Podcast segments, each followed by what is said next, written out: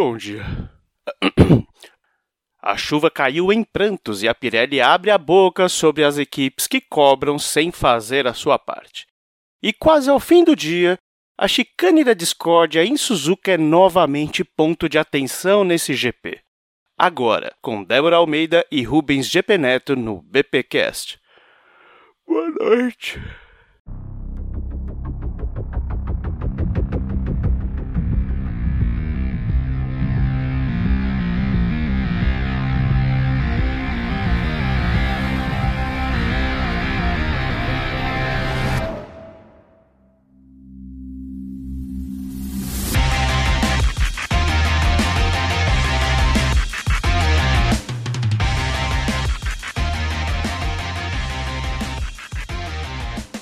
Estamos de volta com o BBcast, seu podcast de automobilismo e outras nerds.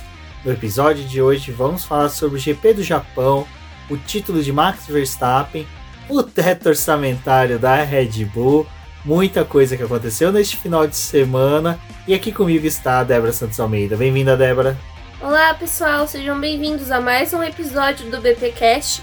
E hoje a gente veio aí para poder falar mais as coisas que aconteceram fora das pistas do que a ação né, que teve no GP do Japão, porque a ação mesmo ficou devendo. É, mais uma vez a gente tem o título do Max Verstappen que ficou curto por todas as cagadas da FIA, da Fórmula 1 e até da Liberty Media. Eu vi muita gente exaltando aí que a Liberty Media tinha que ser dependente da FIA, mas olha, Liberty Media já teve muito tempo para consertar essa categoria e não a fez. Bom, tá afundando ela mais. Exatamente. Bom, eu sou o BGP Neto e hoje vamos falar desse GP maravilhoso, porque sim, eu gostei, mesmo tendo aguardado tudo ali, foi legal a gente conversando com a galera no Twitter, e é algo que eu gosto que o pessoal sempre fala, né? GP de madrugada é legal que fica o Twitter exatamente só pra galera da Fórmula 1. Bom, antes de mais nada, aqueles recadinhos do Paddock, como sempre. Ouviu esse podcast, se possível, compartilhe nas redes sociais, convide os amigos para ouvir, isso é muito importante para o nosso crescimento e desenvolvimento. Outra coisa é, estamos gravando a segunda porque justamente aguardamos a decisão aí, comentários da FIA referente ao teto orçamentário. E para isso, como vocês sabem, a gente também produz os textos no site do Boletim Paddock. Nós não, principalmente a Débora e nossos outros colaboradores, como Casola e a Denise, que traz todas as informações do final de semana. E parte aí do nosso após, nosso financiamento coletivo e contínuo e os membros do YouTube do Boletim do Paddock é revertido para o desenvolvimento né, e a manutenção do site, principalmente o site agora que foi para um servidor maior, com mais qualidade, mais velocidade. Tudo isso tem um custo e ele é financiado por esse apoio. Então, se você está ouvindo e quer ser um apoiador do Boletim do Paddock, na descrição desse podcast tem o um link, mas querendo acessar é apoie-se. Não, é apoie barra boletim do paddock.com. Exatamente acessando esse link você consegue ver um dos programas aí de apoio ao boletim. E conheça também a nossa lojinha que você pode acessar por meio do nosso site boletimdopaddock.com.br. É uma lojinha lá na Colab, você pode conhecer algumas estampas e os nossos produtos.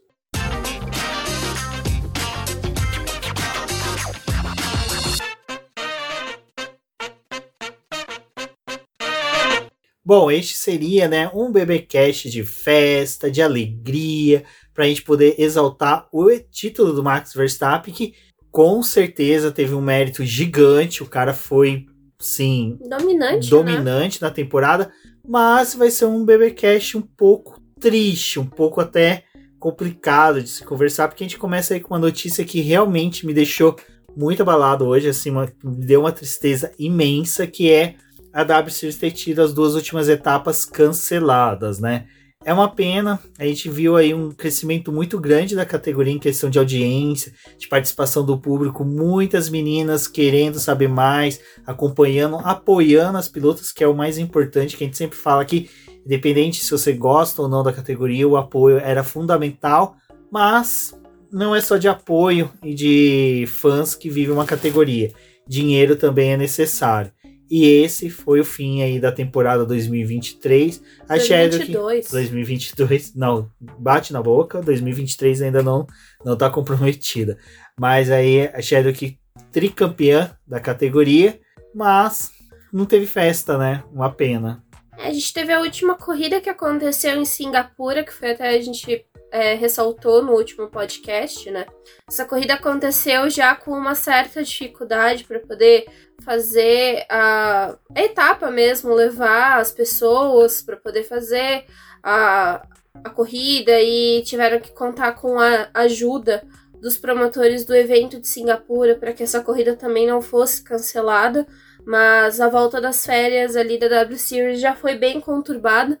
Na verdade, a gente tem que lembrar que a temporada 2022 é, já veio com seus problemas, com dívidas do ano passado. Também elas tinham assinado um contrato de patrocínio, né? E no final das contas, quando o dinheiro deveria ter entrado, ele não chegou. E isso acabou comprometendo várias contas. As provas que iam ser realizadas nos Estados Unidos e no México eram bem importantes para a W Series. Era uma forma de ter visibilidade e o GP de Miami, que já tinha sido disputado no começo do ano, né? Também tinha sido uma etapa importante, mas essa ia ser um pouco mais porque elas iam ter mais contato com a possibilidade de angariar algum patrocinador, alguém que é, conseguisse ser investidor de curto prazo, mas também os de longo prazo, a América, né, em si, é um ponto muito legal, assim, para você conseguir esses contratos, para poder fazer negócios. Então, foi bem triste não conseguir fazer essa viagem, mas é mais prudente não terminar a temporada do que acabar realizando essas duas corridas e comprometendo o orçamento do próximo ano. Então, a W Series está atrás agora de patrocinadores, de pessoas que sejam responsáveis e possam ajudar a categoria. E também estão pensando para o próximo ano, mas se conseguirem manter a categoria por mais tempo, né? E a gente já falou aqui no BP, já teve vídeo lá no canal também, do quanto que é importante a categoria, da visibilidade que ela trouxe para as mulheres. É, por mais que tenha os problemas ali da Jamie ter feito três anos de W Series não ter conseguido uma vaga numa outra categoria, né? Ainda assim foi importante ela correr na categoria, ela conseguiu ali é, trabalhar com a Williams, coisas que provavelmente não seriam possíveis se não tivesse a W Series, né? Porque também teve outras pilotos que se tornaram embaixadoras, que conseguiram algumas participações em outras categorias, que fizeram as suas aparições aí, se vincularam a outros times. Isso é muito grande, mas a gente tem que ver como vai ser dada a continuidade desse campeonato e também se a Fórmula 1 vai ter algum papel importante para poder ajudar a categoria, né? Hoje a única coisa que eles fazem assim é dividir a, as pistas, mas não tem um, realmente uma ajuda. A Fórmula 1 não é, contribui financeiramente com a W Series. Tudo que a W Series tem é por eles mesmos, pela conquista ali do que foi feito nesses anos não tem um auxílio da Fórmula 1. A Fórmula 1 não é boazinha com a W Series. Ela explora assim como qualquer outra categoria que corre ali com ela, né? Então, vamos ver o que, que acontece. Espero que tenha campeonato no próximo ano. É bem triste ter acabado dessa forma que a Kurumi falou, né? A gente não vai ter uma comemoração do título da Jane. Na verdade, era esperado que ela conquistasse o título no GP de Singapura, que ia dar uma amenizada no fato de não ter as outras corridas se isso não fosse acontecer, né? Porque é, eles esperavam que ela ia vencer em Singapura, não aconteceu, a corrida dela foi bem complicada, ela até abandonou a prova. E aí ficou assim, tipo, ela já tinha 50 pontos agora de vantagem, já ia para as últimas etapas com uma certa vantagem, provavelmente ia ser a campeã da temporada, mas ainda poderia acontecer alguma coisa porque né, problemas podem acabar tirando o piloto da corrida, não levando a pontuação como aconteceu em Singapura. Então vamos ver como vai ser o desempenho aí da W Series nos próximos meses, de como que eles vão conseguir. Eu achei bem interessante porque a Catherine Bonmuir, que é a CEO da W Series, né, ela até falou que depois que é, foi informado que a categoria estava passando por problemas financeiros, que poderia ter né, algum problema de não ter mais temporadas do Series, patrocinadores, pessoas, empresas começaram a, a procurar a categoria como uma forma de dar o seu apoio. Então, eles ainda não divulgaram se quais são os contratos das próximas temporadas, mas eles precisam fazer tipo um, um caixa, né, para poder fazer a, o, o próximo ano e ter novamente um calendário como foi o dessa temporada, que tinha uma variedade de pistas, e também é importante para poder levar a categoria para outros continentes, não correr só na Europa, para você também ter a parte de divulgação. Então, uma corrida na Ásia, as corridas na América é, também tinham essa visão, né? É aquela coisa, né? Às vezes tem que dar um passo para trás para dar dois para frente. Então, torcer e, galera, é aquela coisa.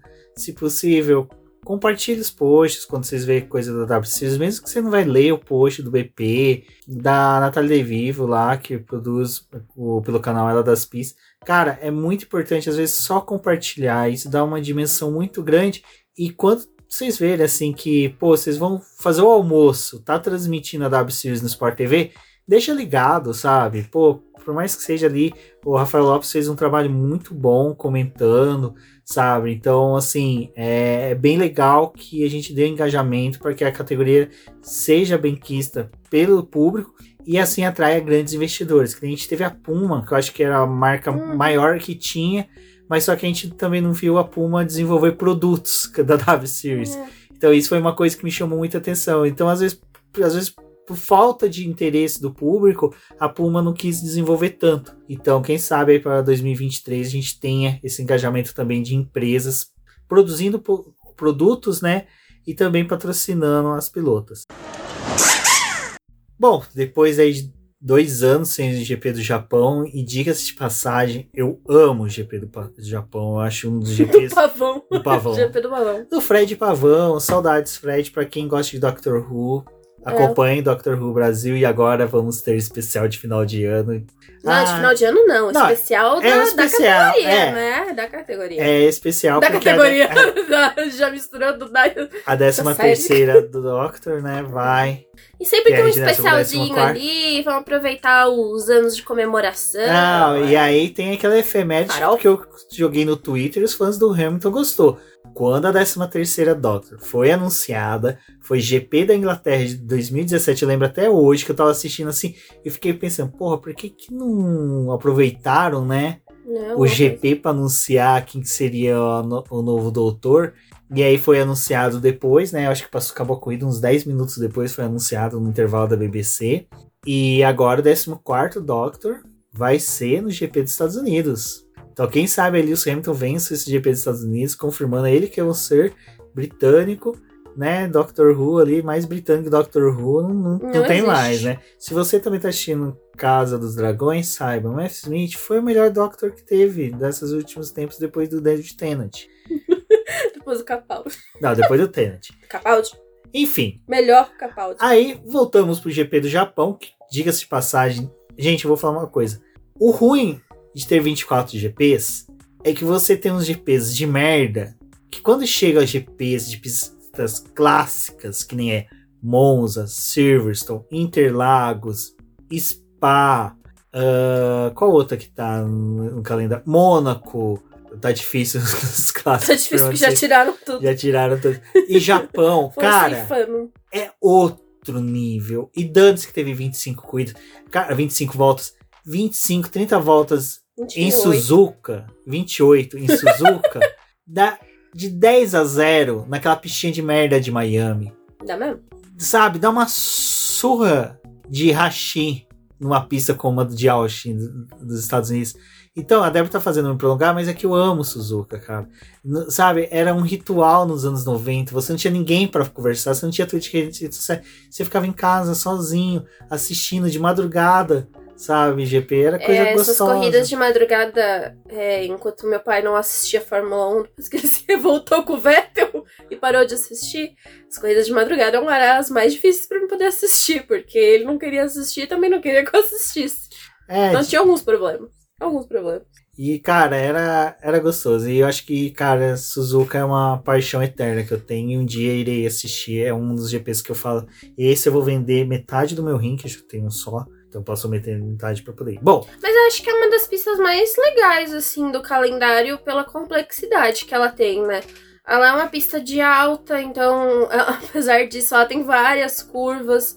As curvas são bem complicadas, é aquela pista que se você erra uma curva, você erra toda a volta. Isso acaba comprometendo todo o seu desempenho. É bem legal porque ela tem a coisa de, tipo, ela é horária, corre no sentido horário e no anti-horário, porque ela tem aquela cruz ali que forma um 8. E ela era uma pista que, na verdade, no plano original dela, era que ela cruzasse três vezes, mas não tinha como fazer isso porque ia afetar muito a região e ali onde ela foi construída, eles tentaram pensar, né, na época que levaram ela para lá, que não queriam que destruíssem os campos de arroz que tinham por perto, que era parte da plantação. Então, tipo, a gente queria ter um autódromo, um lugar para poder é, fazer os testes de carro. Na verdade, esse circuito nem tinha sido pensado para poder ter corrida, primeiramente. Era para ser feita testes de carro, né? Tá ali disponível. E depois ela acabou recebendo a Fórmula 1, né? Fuji também teve o seu papel na Fórmula 1 para poder receber a categoria, mas Suzuka é um dos circuitos assim que quando é perguntado para os pilotos, né, eles gostam bastante por causa dessa complexidade do circuito. E ter ficado ali dois anos fora, para muita gente, tipo, fez diferença. Acho que um dos que a gente quando a gente fala assim, ai nossa, gostou de um circuito, como que você pode ter tanto amor por um lugar como aquele? Tinha o Vettel, assim, quem viu os vídeos do Vettel esse final de semana, os rádios, era do quanto ele tava exaltando a pista, tipo, mesmo estando com um carro bosta, sabe? Ele tava ali, nossa, tipo, é fantástico correr aqui.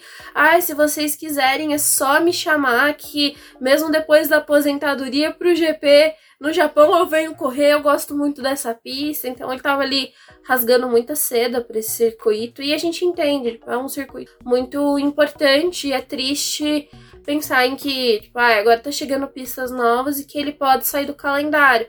Suzuka é uma das pistas que, assim, a gente não vê tanto é, falar sobre tirar ela do calendário, o que mais irrita geralmente os fãs é por conta da, das questões climáticas, às vezes acaba interferindo os eventos e a gente também teve a perda do Julius Bianchi, tudo isso que eu tô falando a gente vai ter que é, puxar nas, nos próximos tópicos que a gente vai conversar com vocês, mas é, quando teve a morte do Julius, não, o acidente do Julius foi uma das pistas que o pessoal queria que saísse pela gravidade e pela marca que ficou no esporte, mas é, Imola, a gente teve o acidente do Senna e quando voltou, tipo, foi, nossa, Imola tá de volta, não sei o que. É uma pista que acaba tendo muita recordação, apesar de a gente ter a fatalidade que teve com o Julius, vários campeonatos foram decididos em Suzuka. É, Suzuka hoje, junto, acho que salvo engano, com Monza, é o circuito que mais teve decisões de campeonato. Interlagos também tá ali nesse hall e é uma coisa que eu falei para Débora, eu acho muito legal quando um piloto decide campeonato nesses circuitos que são históricos, né? Eu, assim, cara, tudo bem, Lewis Hamilton decidiu ali no México, mas só que México entra e sai, o próprio traçado já foi, tipo, destruído. Aquele estádio do, do, de beisebol é legal lá dentro, é, mas peraltada, cara, era uma puta de uma curva sensacional. Então, assim, é triste, mas Suzuka a gente quis exaltar bastante mesmo, porque eu vi bastante gente reclamando e eu acho que é uma pista com zero defeitos. Eu lembro que até hoje é uma das pistas que eu mais gosto no videogame. Mas, como a Débora falou, é marcada pelas questões meteorológicas e sexta-feira a gente já começou com chuva. Precisão, né? Precisão dos japoneses que falaram que ia chover é, na sexta e no domingo e realmente choveu, assim, tipo, o horário que programaram é que... a chuva, ela veio.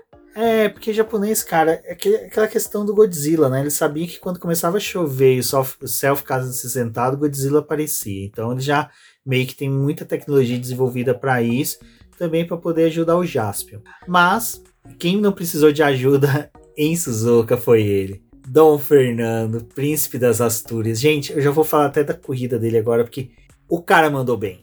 O cara é foda. O cara mandou bem ele pode não chegar no pódio, ele não, ele pode não ser o piloto destaque The Best Motherfucker do final de semana, mas para quem gosta daquela pessoa que faz uma condução limpa, que leva o carro a uma condução com perfeição, você vê a corrida do Alonso, do Alonso e do Vettel, né? Os dois esse final de semana foram excepcionais. O Vettel mereceu ter ganhado o piloto do dia, mas Alonso liderou TL1 George Russell TL2, mas um destaque também que teve aí negativo e pobre coitado foi Mick Schumacher que bateu e teve mais um chassi jogado fora. A Haas, ela Arrasou. Ah, ela né? já tá assim, tipo, gente, o que, que tá acontecendo? Mais um chassi que a gente vai precisar usar, pois é, né? Mais um chassi veio aí, uma batida do Mickey. É duro, cara, porque ele tava, ele tava vindo um- numa evolução, né? Ele tá melhorando, mas é um piloto que tá sendo muito cotado pra poder não correr mais na Haas no que vem,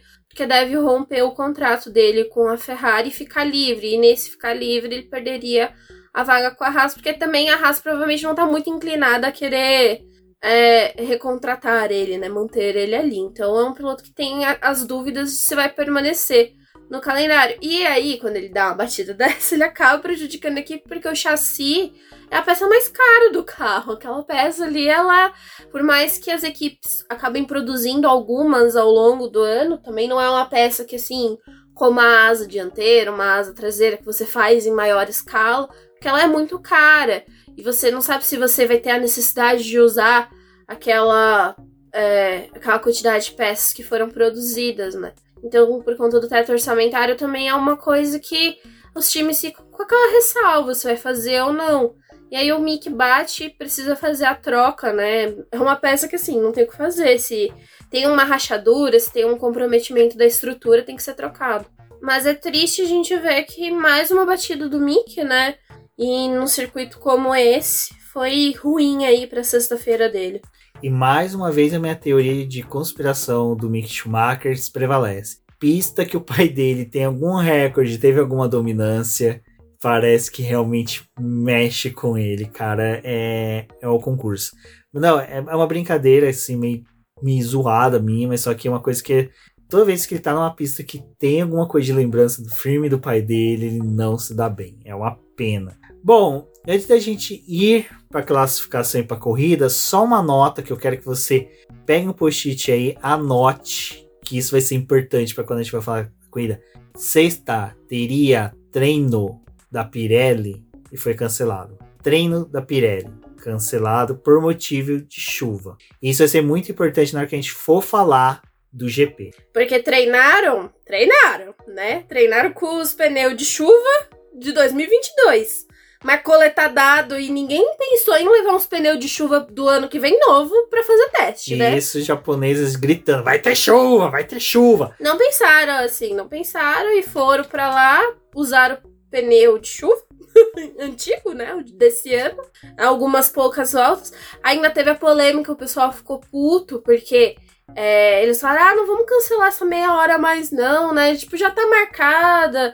Ah, Deixa aí, podem andar. E aí o pessoal, tá, mas vocês querem que a gente ande sexta-feira, sendo que domingo vai chover e a gente vai ter que usar os pneus. A Pirelli vai dar mais um jogo de pneu pra gente. A Pirelli assobi- assoviando, assim, tipo, ah, pneu? Vou te dar pneu? Pneu de chuva? Não, de jeito nenhum. Aí o pessoal fica lá, né? Aquela meia hora que tinha sido ganha com gente nos boxes, porque ninguém quer sair e gastar pneu. É as coisas assim estúpidas que acontecem. Choveu sexta, chove domingo e sábado faz sol. Aquela alegria para os pilotos e para os engenheiros que pensam assim: qual configuração vamos usar? Bom, em pista seca a gente teve ali, vamos já colocar os dois destaques, né? Que foi a briga pela pole, que foi sensacional.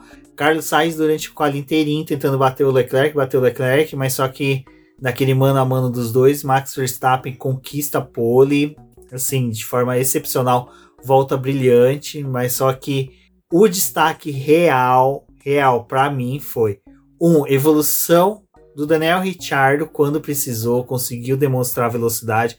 Parece até eu brinquei com a Débora, falei, pô, foi a McLaren copiar o carro da Red Bull, né, que o Tá Ricciardo agora se encontrou. E a outra foi o Vettel, né? Porque, Levou Porra, mano. pro Q3, tava andando super confiante, né? E ali também tava tendo uma divergência, porque como o pessoal já tava pensando na corrida, então você tem que pensar um pouco na configuração de corrida. Mas acho que o mais importante também foi, tipo, a Aston Martin ter acertado, o momento de mandar pra pista. O Vettel fez uma volta boa, assim, no Q3, né? Pra poder conseguir ficar com o nono lugar, ficou à frente do Norris. Também foi um resultado importante, mas o Vettel ele tava muito confortável, assim, a gente viu que era uma pista que ele gosta, né? Assim, acho que como Singapura, porque ele andou bem em Singapura também. Acho E são que, duas pistas que é, ele manda que bem, ele, né? que ele anda bem, que ele tem bons resultados. É, tirando o Schumacher, o Vettel e o Hamilton são os pilotos também que têm mais vitórias em Suzuka, né? Então, acho que foi um resultado bem legal, assim, da classificação. Eles merecem esse destaque. E, de novo, né, o que a gente tinha falado ali do Fernando Alonso também, que foi, é, mais uma vez, ao Q3. Um piloto que tá se destacando aí. Apesar da gente falar E muito... pilotos jovens se destacando, né? É, e por mais que a gente fale muito do. Quer dizer, fale pouco, né? Não fale muito bem do Ocon. O Ocon também. Ninguém fala bem do Ocon. Não, fale, não falam bem do Ocon, mas o Ocon fez aí, né, o quinto lugar. E uma coisa que a gente nem contou, né? A gente não falou, mas todo mundo aí provavelmente sabe. A gente tava aqui soltando foguetes. Que hum, a gente teve a contratação, né, finalmente, do Pierre Gasly na Alpine. Então ele vai correr na Alpine no próximo ano. Conseguiu fechar um contrato de múltiplos anos. Olha, foi sensacional. As fotos, aquele photoshoot que fizeram dos. Olha, de milhões. Porque o Ocon e o Gasly não se encostam em momento algum. Cara, o Ocon e o Gasly estavam aparecendo eu e meus irmãos quando a gente brigava na ceia de Natal. Vão ter que botar a E camiseta. aí, é, e aí no final, juntos. tira foto das crianças, aquele sorriso azedo. Não, mas o. Gasly super feliz que foi solto da, da, da AlphaTauri, né? livre, né? Com Um elfo livre e o Ocon, tipo, com aquele sorriso assim, nossa, que felicidade. Assim, eles se respeitam, mas não sei até onde vai esse respeito. E foi o que o Rubens falou, né? Demor- Olha, demoraram um tempo pra poder achar uma foto dos dois sorrindo criança.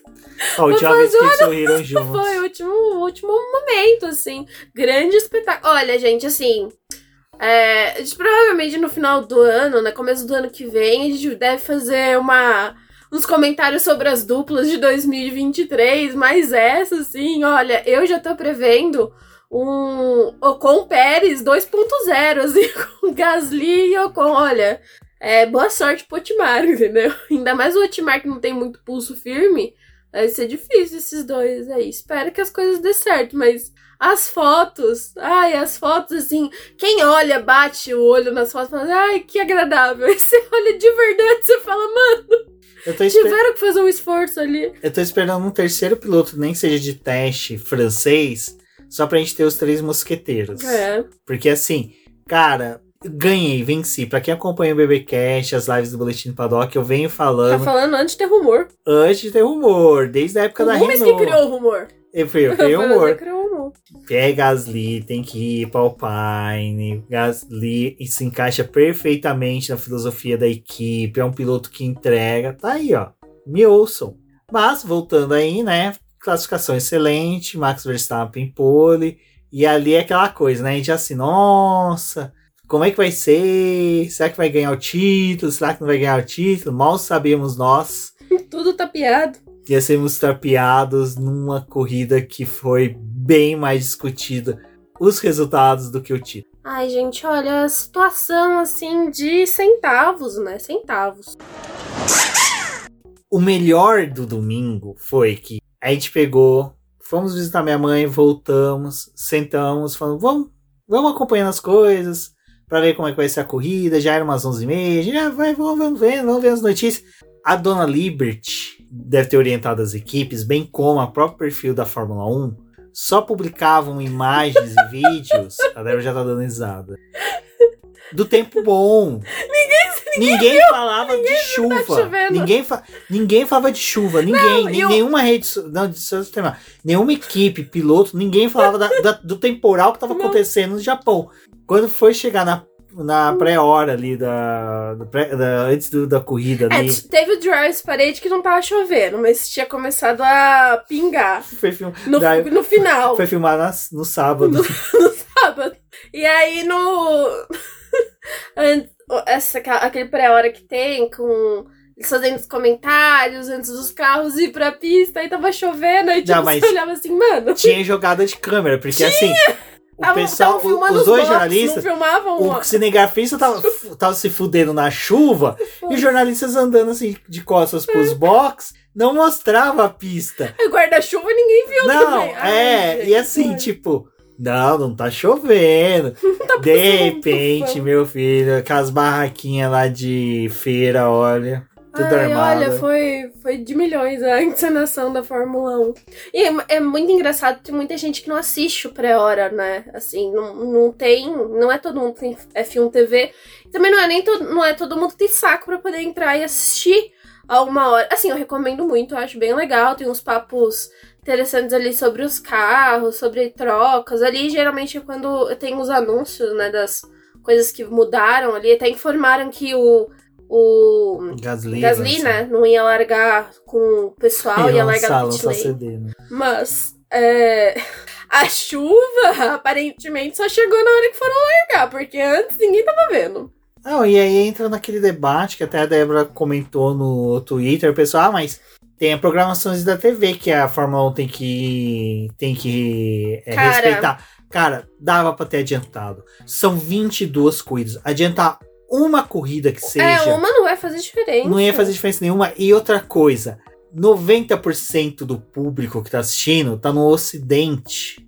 A galera tá naquela programação da noite e madrugada. Me fala um puto que ia ter uma coisa importante acontecendo no sábado à noite. Ai, gente, Altas assim, horas, não vamos adiantar porque Ah, os altas horas. O. Serginho Grossman não vai poder ali tá fazendo o quê? Uma dupla de músicos aleatórios. Ah, É que a Band não, Deus. mas é a Band. Não, mesmo. Mas assim, a, a Indy Por que programação da Band de madrugada? É. Putaria, né? era. É, test Agora- drive de vibradores. Enfim, né? Mas a gente, tipo, tava, tava tendo esse debate. A Indy é uma categoria que quando ela vai ver, quando ela vê ali na previsão que vai ter raios no autódromo, né? No lugar ali, até pra poder não, não ter aquela remoção em massa das pessoas que foram ali assistir o evento, porque é perigoso, essas coisas, eles fazem o adiantamento da programação. Só você ter o planejamento. Cara, não é um negócio que, tipo assim, porque raio é uma situação que às vezes acontece muito de momento. Tipo, nossa, é, começaram a cair os raios. Tipo, não tem como você muito prever que vai ter uma chuva de raio. Né? Uma, um- um- uma tempestade, sim, mas um- os raios é um pouco mais complicado. E, tipo, ali na Fórmula 1, cara, a sexta-feira tinha chovido e o domingo a previsão era de chuva. Eles sabiam exatamente o momento que a chuva ia chegar no autódromo, que era uma hora antes da largada. A largada prevista. E depois da que tivesse a largada, eles iam ter cerca de tipo 30, 40 minutos com uma chuva, tipo, linear, né? De volume linear. E depois ia começar a aumentar. Tudo isso eles já sabiam. Cara, é o GP do Japão, assim, tipo, dava pra poder ter adiantado um pouquinho, pra pelo menos ter uma primeira hora ali mais livre, sabe? Tipo, pelo menos alguns minutos de pista em que você não tivesse dor de cabeça. Assim, eu entendo que tem protocolos, tem coisas a ser seguidas. É, não sei se vocês sabem, mas o esquema de horários dos treinos livres da corrida tem toda uma questão de respeito de tempo que você precisa ter de intervalo entre cada uma das sessões. Mas assim, era uma corrida em 22 que você precisa mudar o horário. Tipo, você não tava fazendo esse negócio virar uma regra. É uma exceção, enfim. Acho que era muito melhor do que você ficar, tipo, todo aquele tempo em bandeira vermelha a, a, pra absolutamente nada e ainda ter a contagem do tempo por causa do evento, né? E sabendo que, tipo, tá- cada vez mais que vai se aproximando mais da tarde, vai ficar sem luminosidade. É diferente do que aconteceu em Singapura. Tipo, Singapura ela tem a luz artificial. E você tinha a possibilidade de atrasar a largada em uma hora. é, E aí também não teve problema nenhum com a televisão, né? A televisão fica passando uma hora de absolutamente nada até a gente a largada, mas atrasaram o início da prova. Só que em Singapura é possível, que você tem a ajuda da luz artificial que não vai interferir em nada. Se você largar 10 horas da noite e largar meia-noite, vai ser exatamente a mesma coisa, porque tipo, tem a luz artificial ali que vai deixar a pista da mesma forma. Ah, eu só sei que assim, a- a- É excesso de zelo em algumas coisas e eles falham tanto em outras que você fala, tipo, cara. não, pra e assim, e falar que ah, vamos preservar a programação das emissoras. E atrasar, você não tá atrapalhando também É, elas. Você tá atrasando do mesmo Tipo, jeito. Não, sabe, é um discurso meio E, patético. tipo, hoje a gente tem a alternativa da F1 TV em vários países, né? Sim. Se você não se a sua emissora local não consegue transmitir naquele horário, ela vai dar os pulos dela pra poder transmitir mais tarde, pra poder colocar num outro horário. Se a corrida tivesse terminado num tempo normal, Canadá 2011, eles né? reprisam ela, tipo, Que a Globo transmitiu metade da tela futebol, metade da tela no. cara, fa- sa- fazem outras coisas. É, tipo, tem outros mecanismos, não dá, é? dá pra fazer. É mu- muito desculpa se a rapada falar por causa, por causa da, da transmissão. Mas enfim. E aí, mas só que a desculpa pra não conseguir ir é por causa dos sprays. E spray levantado, Sprays. levantado pelos pneus de chuva. Como a gente comentou agora há pouco, né? Não fizeram teste, não fizeram nada, não aproveitaram também para ir na pista com pneu de chuva, porque a Pirelli também não pensou, pô, tem previsão de chuva, por que, que eu já não levo uns pneus de chuvas para testar? E aí você tem o Marizola que vai lá dar aquela entrevista bonachão falando que, ah, então, querer fazer teste a gente quer, mas Mas ninguém quer. as equipes não quer, não quer fazer teste, não quer levar seus carros, não quer oferecer carros antigos, porque isso aí foi uma coisa que eu até expliquei no Twitter, porque o pessoal veio rebater. Ah, mas antigamente tinha um carro da Toyota. Sim, mas na época que teve o carro da Toyota, a Toyota saiu da categoria e ficou um carro defasado, com configurações atrasadas comparadas com modelos novos. As equipes ficavam toda hora contestando os resultados dos testes que eram feitos pelo carro da Toyota. Aí a Pirelli falou: tá bom, beleza, então faz o seguinte: vamos ter um carro neutro, construído, financiado pelas equipes, um carro que possa satisfazer todo mundo. Não, ninguém quis. Ah, então vamos escolher uma equipe para fornecer carro. Não, ninguém quis. Ah, então vamos fazer o seguinte: todas as equipes participam de testes. Também não quiseram. Então, assim, a Pirelli fica numa situação difícil porque as equipes não querem participar dos testes e fornecer também carros e pilotos para testes. Isso A que eles recebem. Eles Isso. recebem, pra- não é boa vontade que ninguém vai fazer teste pra Pirelli, não. Eles recebem pra poder fazer os testes. E É. eles não querem. E tem aquela coisa. A Pirelli também não se impõe, caramba. É. Vira pra Fórmula 1 e fala assim: ó, é o seguinte, é isso, o pneu, pronto, acabou. Vocês vão ficar. Que praticamente é o que ela faz, né? É, o que eu faço. Tá aí, tá Assim, entregue. eu, eu, eu, eu Não, entendo só o uma lado coisa. dos dois. A gente teve. Se vocês pegar o desenvolvimento de pneus que teve nessas mudanças de, de goma, de mudança de tamanho de pneus, quase todos os testes foram em pista seca. Salvo engano, só teve dois em pistas molhadas, que foi em Maranello, né, lá na Mugello, desculpa, e na Espanha, em que eles jogaram caminhão, jogaram caminhão, não, jogaram água com caminhão pipa, mas não é a mesma coisa, porque o asfalto Ele sabe. chupa água e tem a, a- o pneu de chuva, né? Ele faz. A, ele drena a água ali da onde ele tá passando, ele vai escoando a água. Então, quando você joga o caminhão pipa, ele não tem é, efetividade alguma. O certo seria fazer os testes em Paul Ricard, que é uma pista adequada para teste. Ela é chata pra gente assistir corrida, é. Mas ela é uma das melhores pistas para testes que a gente tem hoje em dia. Porque você consegue fazer várias configurações. E ela tem mais de sistema 200 de configurações artificial, e ela né? tem um sistema de chuva artificial. Então você consegue é, lotar ela de água, né? Fazer um. colocar bastante água ali e ter níveis diferentes é, para poder mostrar a eficiência dos pneus. E foi o que o Weasel até falou. Ele falou assim: ah, gente, a gente tem a possibilidade de fazer um pneu um pouco mais alto, que tenha o escoamento melhor da água.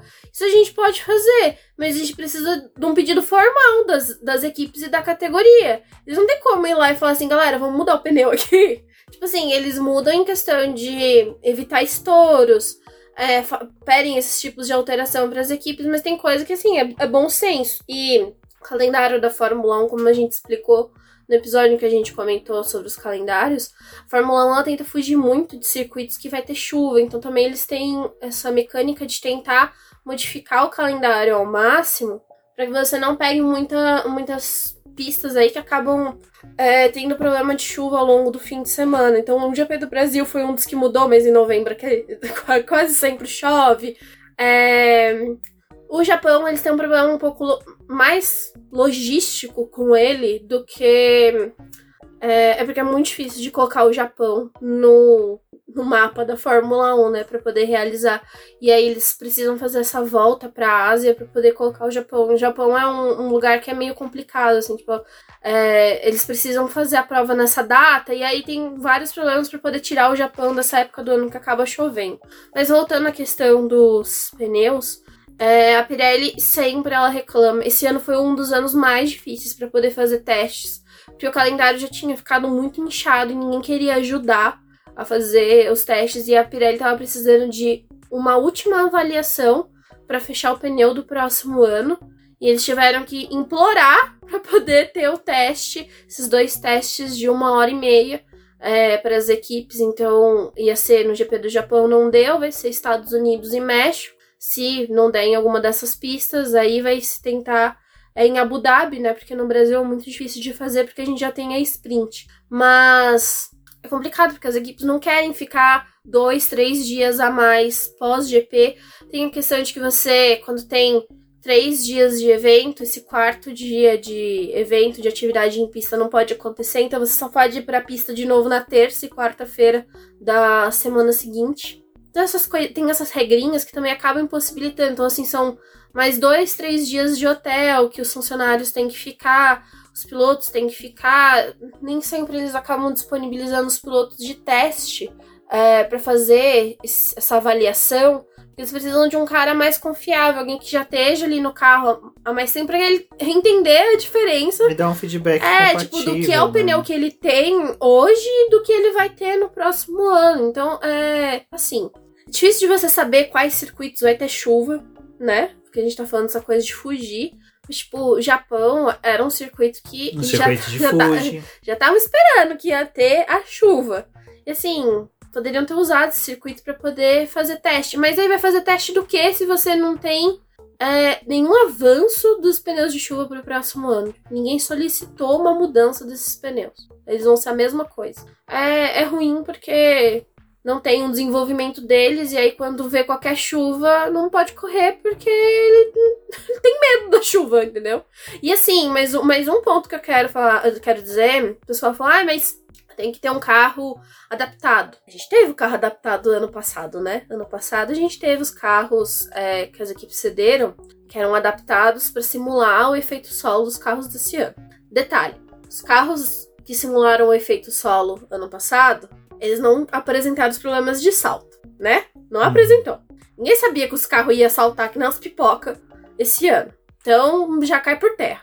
Segundo, mas você faça toda uma adaptação aerodinâmica naquele carro, ele não vai se comportar como o carro original. Então ele não vai ter o mesmo peso, porque os carros do ano passado eram mais leves que o desse ano. Ele não vai degradar o pneu do mesmo jeito. Então é só quando você tem o carro, o carro certo Ali que você vai ter o, a real eficiência dos pneus. Você baseia muita coisa em achismo, e aí quando chega na real, você tem os problemas. É, e até uma coisa que até a Rafa Oliveira, do Garoto da F1, que participou da live com a gente na semana passada, o, o Vettel falou uma coisa e ela falou assim: Nossa, a gente falou disso na live antes do Vettel, que foi os melhores pneus de chuva que teve foi da Bristol. Isso foi sem dúvida. E o Vettel realmente os quatro primeiros anos dele, 2007, 2008, 2009 e 2010 na Fórmula 1, 2007 ele fez uma etapa só, mas ele fez alguns testes. É. Foi com o pneu Bridgestone, né? Porque era só ela que fornecia. Depois veio a Pirelli. Por que, que ele era os melhores? Porque a Ferrari testava exaustivamente. Mugello, o Schumacher, para quem assistiu o documentário da, que tava na Netflix, o Schumacher mostra, tava começando a anoitecer ele ia pra pista. Ele, ele ficava na pista até de noite. E hoje com... os testes são limitados, né? Você não, não pode né, botar um carro na pista e fazer teste. Schumacher já mandava molhar a pista para é. ele treinar o pneu de chuva e a, e a Bridgestone foi adaptando. No mesmo ano ela apresentava três compostos diferentes de chuva, até que chegou num que ficou perfeito, que salvo engano foi no ano de 2005, e dali para frente só foi refinando. No entanto que a gente tem aquele GP lindo, maravilhoso em Fuji 2007, que tem aquela disputa espetacular do Felipe Massa e do Rob Kubisk. Os dois, numa. Cara, aqui lá tava tendo tufão, tufão é. no Japão, sabe? Os caras estavam correndo no meio do tufão. Os carros estavam correndo de boa. E sim, com spray, com tudo, mas a quantidade dava para ter visão, os pilotos conseguiam disputar na pista. Foi perfeito. Então, assim, realmente, ou a Pirelli se impõe para desenvolver um pneu bom e, pressionar as equipes para fazer teste, ou a FIA e a F1 vão ter que modificar todo o calendário, porque é o que eu falei. Vocês querem bater palma para um calendário com 24 corridas e 6 sprints, vocês esquecem que não está tendo teste. Não está tendo, não tá tendo desenvolvimento. Carros, não tá tendo desenvolvimento dos Não está tendo desenvolvimento de carro, de pneu, de piloto. Piloto reserva, tá, quer dizer, piloto tá estreando na Fórmula 1 sem ter conhecimento, é. sem ter gabarito sabe? Então, assim. Os testes de Abu Dhabi que eles fazem pós-temporada já não ajudam em nada, porque já passou um ano inteiro. Eu acho que 2018 foi o último grande teste de final de ano em Abu É. Dhabi, que foi aquele que teve o Pietro Fittipaldi. E diga-se de uma passagem, o Pietro Fittipaldi detonou os tempos do Grosjean e do Magnus, que ficou feio pros dois, ele fazendo teste de pneu. E, e tinha uma época também que a gente tinha teste no meio da temporada, né? Tipo, Sim. sem ser os testes privados que eles faziam. Assim, os privados eu tenho um pouco de ressalva, porque você testa muita coisa ali e já é um outro momento da categoria. Mas é, pros pneus tinha que ter um incentivo um pouco maior. Tipo, a gente vai pegar, sei lá. Ah, eu acho uma- assim. Duas semanas aqui e a gente vai testar. É a, que gente, a nem- gente tem que fazer isso. É que nem, vamos supor, você pega um circuito, um circuito que nem é Silverstone, que você tem a maioria das fábricas ali do lado. Você faz o seguinte, você fala assim, olha, a gente vai ter uma semana aqui em Silverstone, uma semana certinha, sabe? Dois dias, começa na quarta, vocês vão fazer teste, depois terça e quarta da semana seguinte vocês vão fazer testes. Só teste. Só teste. Guarda esse GP pra isso. Cara, seria perfeito. Se eu não me engano, salvo engano, quem estiver me ouvindo, me corrija se eu estiver errado. Década de 70 e 80 era desse jeito, Silverstone. O pessoal aproveitava para fazer muitos testes. Silverstone e Barcelona foram circuitos. o- Jerez. Barcelona, é. Barcelona e Jerez eles se tornaram circuitos tão manjados na Fórmula 1 porque o pessoal tinha tanta coleta de dado Dados. nesses circuitos que eles podiam correr assim, tipo, de olho fechado, porque eles já conheciam muito bem esses circuitos.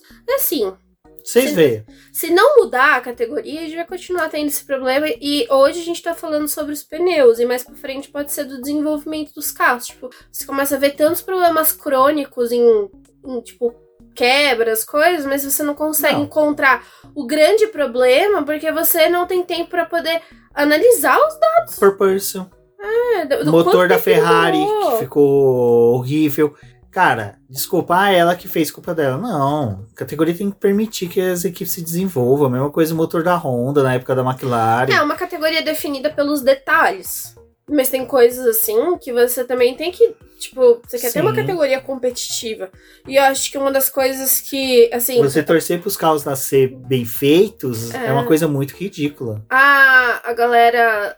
Assim, tipo, uma das coisas que eu vou mais sentir falta no que vem é da pré-temporada. Porque a pré- a pré-temporada no que vem vai ser Morreu ridícula. já. Ah, morreu, ela não existe mais. E a pré-temporada eram umas coisas mais legais. Tipo, é legal pro público, pra grande. Não, não é. Não é porque é carrinho dando volta e dá, tipo, três, quatro voltas, vai pros boxes, porque tem que descarregar os dados do carro, eles vão fazendo trabalho de, de formiguinha, né, em pré-temporada. Mas pré-temporada, assim, de seis, oito dias, antes eram oito dias, né, tipo, quatro e quatro, né, duas semanas divididas em... Não, era quatro, e- pegava os dados da primeira semana, É, e- reproduzia em peças. E já na outra semana voltava com o E carro... na Austrália já chegava um diferente. carro que era totalmente oposto do primeiro dia de teste. É, tipo, Era era, lindo. era uma coisa muito legal e agora não tem. Também não tem pela limitação do teto orçamentário, que vamos discutir daqui a pouco. Mas. É só você ter uma cozinha de qualidade que você consegue respeitar o teto de Exatamente. gás. Mas assim, Não, Tá e, agora, falhando, e né? agora a gente vai pra um ponto, só pra acelerar um pouco aqui, que a gente já tá chegando a 50 minutos de podcast, a gente não falou da corrida ainda. Que é o seguinte, eu vi gente que entende de automobilismo, pessoa que entende do regulamento, falando umas asneiras do tipo, eu acho que tinha que permitir mexer no carro pra mudar a configuração de pista seca pra pista molhada no domingo antes da chuva. Não, porque é o seguinte, no sábado, o pessoal treinou, que nem o pessoal que nem Max Verstappen, a galera que tem uns carros mais refinados, configura o carro para pista seca para largar na pole, sabe que se tiver uma chuva, o carro não altera tanto. uhum. E a galera que tem um carro mais ferrado, configura o carro para pista de chuva, larga mais atrás n- na, no grid, mas vai tentar evoluir. Exemplo, Vettel, Alonso, é, Hamilton. situações assim faz você ter que quebrar a cabeça. Exato, é o que dá o dinamismo. O que é dinâmico na Fórmula 1 é você ter diferentes configurações dos carros.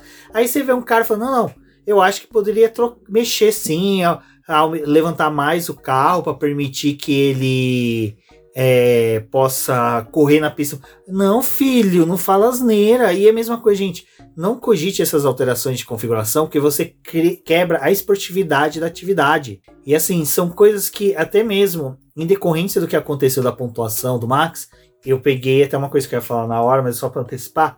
Uh, eu tava com muito medo de passar para um tradutor normal o regulamento do, da Fórmula 1 de novo. Então eu peguei usei um software que tem no escritório de advocacia que eu trabalho, que é um software que só faz tradução para legislação. É, é como se fosse um tradutor juramentado, que é um tradutor que tenha um conhecimento de lei, de regimento, para fazer tradução de textos de lei, de artigos jurídicos, de forma correta, sem perder a sua essência. Demora pra caramba a tradução. Você coloca lá, deixa o software rodando, quase uma hora pro bichinho finalizar uma tradução. Se eu não me engano, ele demorou bem mais. Acho que foi uma hora e meia, quase duas, tradução do texto. Enfim, e fui ler sobre isso também.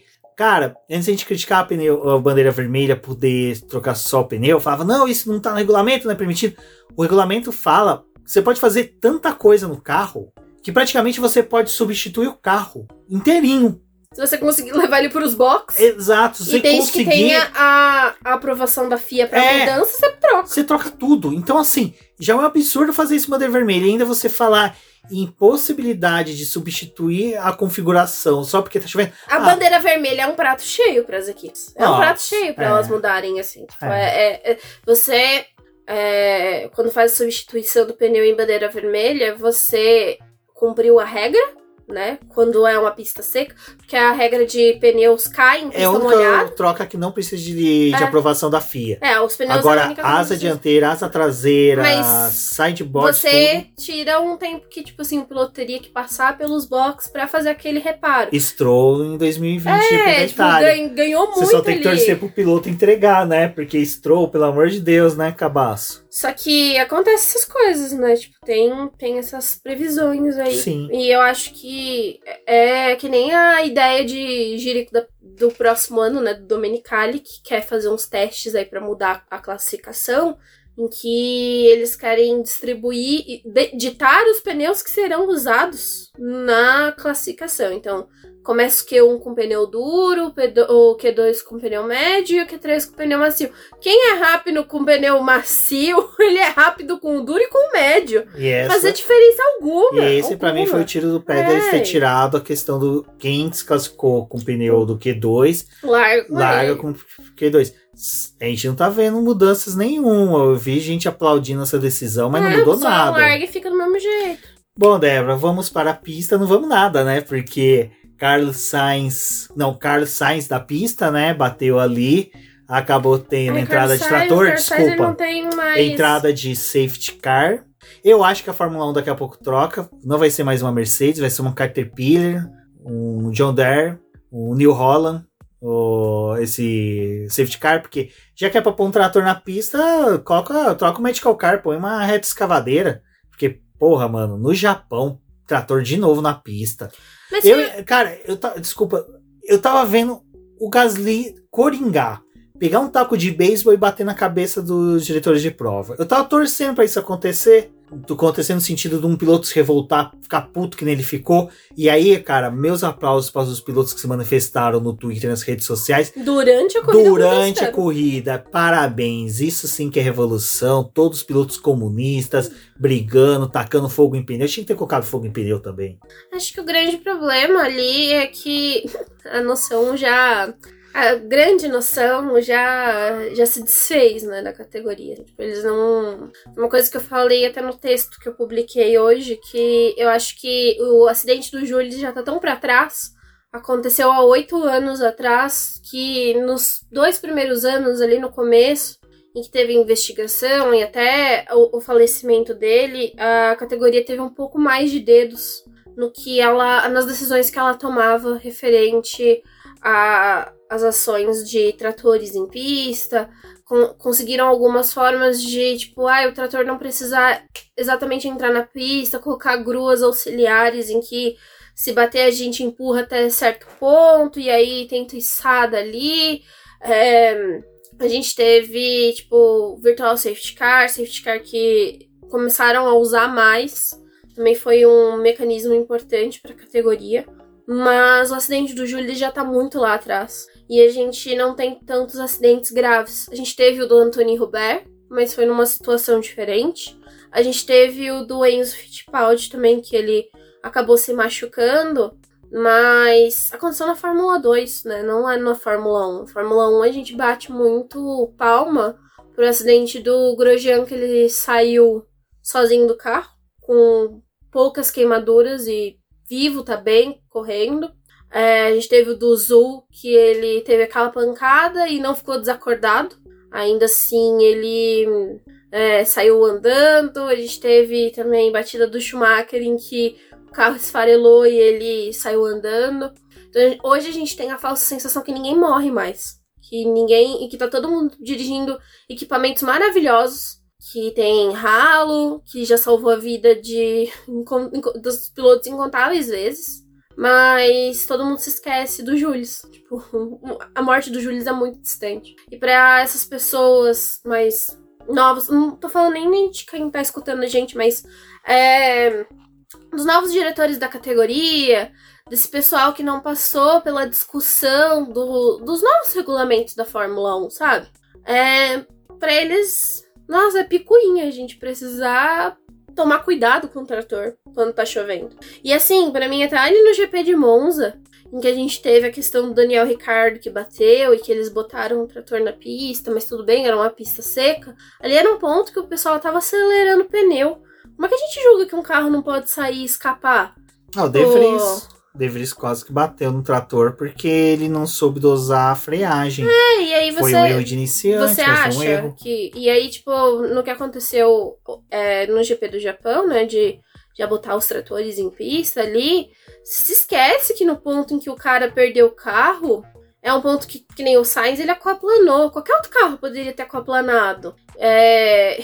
E aí punem de novo a vítima, né? Porque o Jules, com os relatórios que a FIA divulgou depois da morte, da investigação, né? Que depois gerou a morte dele, é, a FIA alegou que ele estava é, em velocidade maior do que a que de deveria estar em bandeira amarela. Então culparam a vítima ali, né? E o do Gasly, ele reclamou do trator e, e puniram ele porque ele estava com a velocidade com velocidade acima. O Gasly até falou assim, eu estava com velocidade acima, mas cara, tipo, Não, olha a justificativa dele é uma justificativa válida. Ele fala assim, então, eu tava com uma velocidade acima porque se eu andasse mais devagar era mais fácil de eu escorregar. E realmente, É. você tem mais chance de acoplar se você tá mais lento, sabe? Principalmente numa pista daquela. E o que, que o fiscal de pista tava fazendo na hora que os carros tá na pista, sabe? Aí o Gazeta falou, cara, eu não, não tinha o que, eu, o que eu frear, porque se eu freasse, ou eu ia acertar o fiscal ou ia acertar o Trator. o trator. Assim, gente, olha, é. Eu. Eu, eu torço Primeiro muito. que também já tem aquele errado daquela merda daquela placa de propaganda ter se soltado e ir pro meio da É, pista. indo pra pista, sabe? Tipo, o que que tá acontecendo? Enfim, eu acho que assim, a É Fórmula muita 1, coisa errada, pra- sequência pra de mim, errada. É, a Fórmula 1 ela tá num desastre aéreo. É, a gente tá, tá indo pra um desastre aéreo. A gente tá vendo várias falhas, várias condutas ruins da direção de prova. Várias coisas que, tipo assim, tá todo mundo tampando o sol com a peneira. E tá se encaminhando pra um desastre maior. Uma hora uma coisa vai acontecer que não vai ter solução. E vai ficar feio. Porque está dando sinais de coisas que precisam ser consertadas. De coisas que, tipo assim, você não pode. é, você não pode esquecer que já aconteceu um acidente na categoria. Não é porque não acontece mais, não é porque as pessoas, tipo, não veem mais acidentes acontecer que você pode mascarar as coisas. Então, é, eu fiquei bem chateada com o que aconteceu com o trator. Às vezes o pessoal fala, nossa, mas que drama, aconteceu em 2014. Tipo, como você lembra disso? Cara, 2014 era uma da época que eu assistia muita categoria como fã. Eu, eu adorava aquele esporte e eu vi um piloto morrer, que não era uma realidade pra mim, porque eu nasci depois do E Senna. tem outra coisa. É, mostrou que deu certo. É uma pena usar esse termo. Que medidas foram tomadas para minimizar a possibilidade de acidentes. Mas só que daí, me desculpa, a Liberty, nessa ânsia de querer entregar entretenimento a todo momento, tá cagando pra segurança. Cara, ali já começa que, tipo, não declararam pista molhada, que em pista molhada você obrigatoriamente precisa largar de pneu Chuva extrema. de chuva extrema. E não fizeram isso, deixaram todo mundo largar com o pneu intermediário. Ele não é eficiente para as primeiras voltas quando tá com muita água na pista. Então resulta no que aconteceu com o Sainz. O carro acalplana. As equipes, se elas puderem evitar fazer uma parada nos box, elas evitam. Então já erraram aí. E aí, tipo, ah, mas a culpa é do piloto passou rápido no negócio que a gente botou um trator. Ah, um tratorzinho na pista? Vocês não estavam vendo? Um monte de spray na pista e vocês não estavam vendo? Ah, Trator poxa vida. Um trator daquele tamanho com É capaz, luzes. é, capaz, é capaz que a Fórmula 1 fale, não, o que a gente vai fazer? Acolchoar os tratores de agora em diante. Mas essa era a meter ideia, luz. né? Essa era a Sim, ideia quando o Julius faleceu. De botar mais pneus nos tratores pra não ter a possibilidade de alguém passar É por baixo fazer dele. borrachão que nem kart Ai, indoor, gente, olha, né? é, é mais fácil você não botar o, o trator na pista do que criar coisas artificiais que Não, ainda vai gerar um acidente. naquele vídeo que soltaram e circulou nas redes sociais, que mostra o acidente e tudo que acontece depois, o Carlos Sainz atravessa a pista É. de boa. E basicamente de 5 segundos depois passa um carro. Cara, aquilo ali pra mim. E os fiscais já estão de fora, sabe? É, O, o Sainz ali também, a batida, a batida dele é, joga o carro pra frente, né? Ele não fica dentro da, da arinha ali. Ele vai com o não, carro um tinha pouco mais pra frente. é É, pequena. pequena.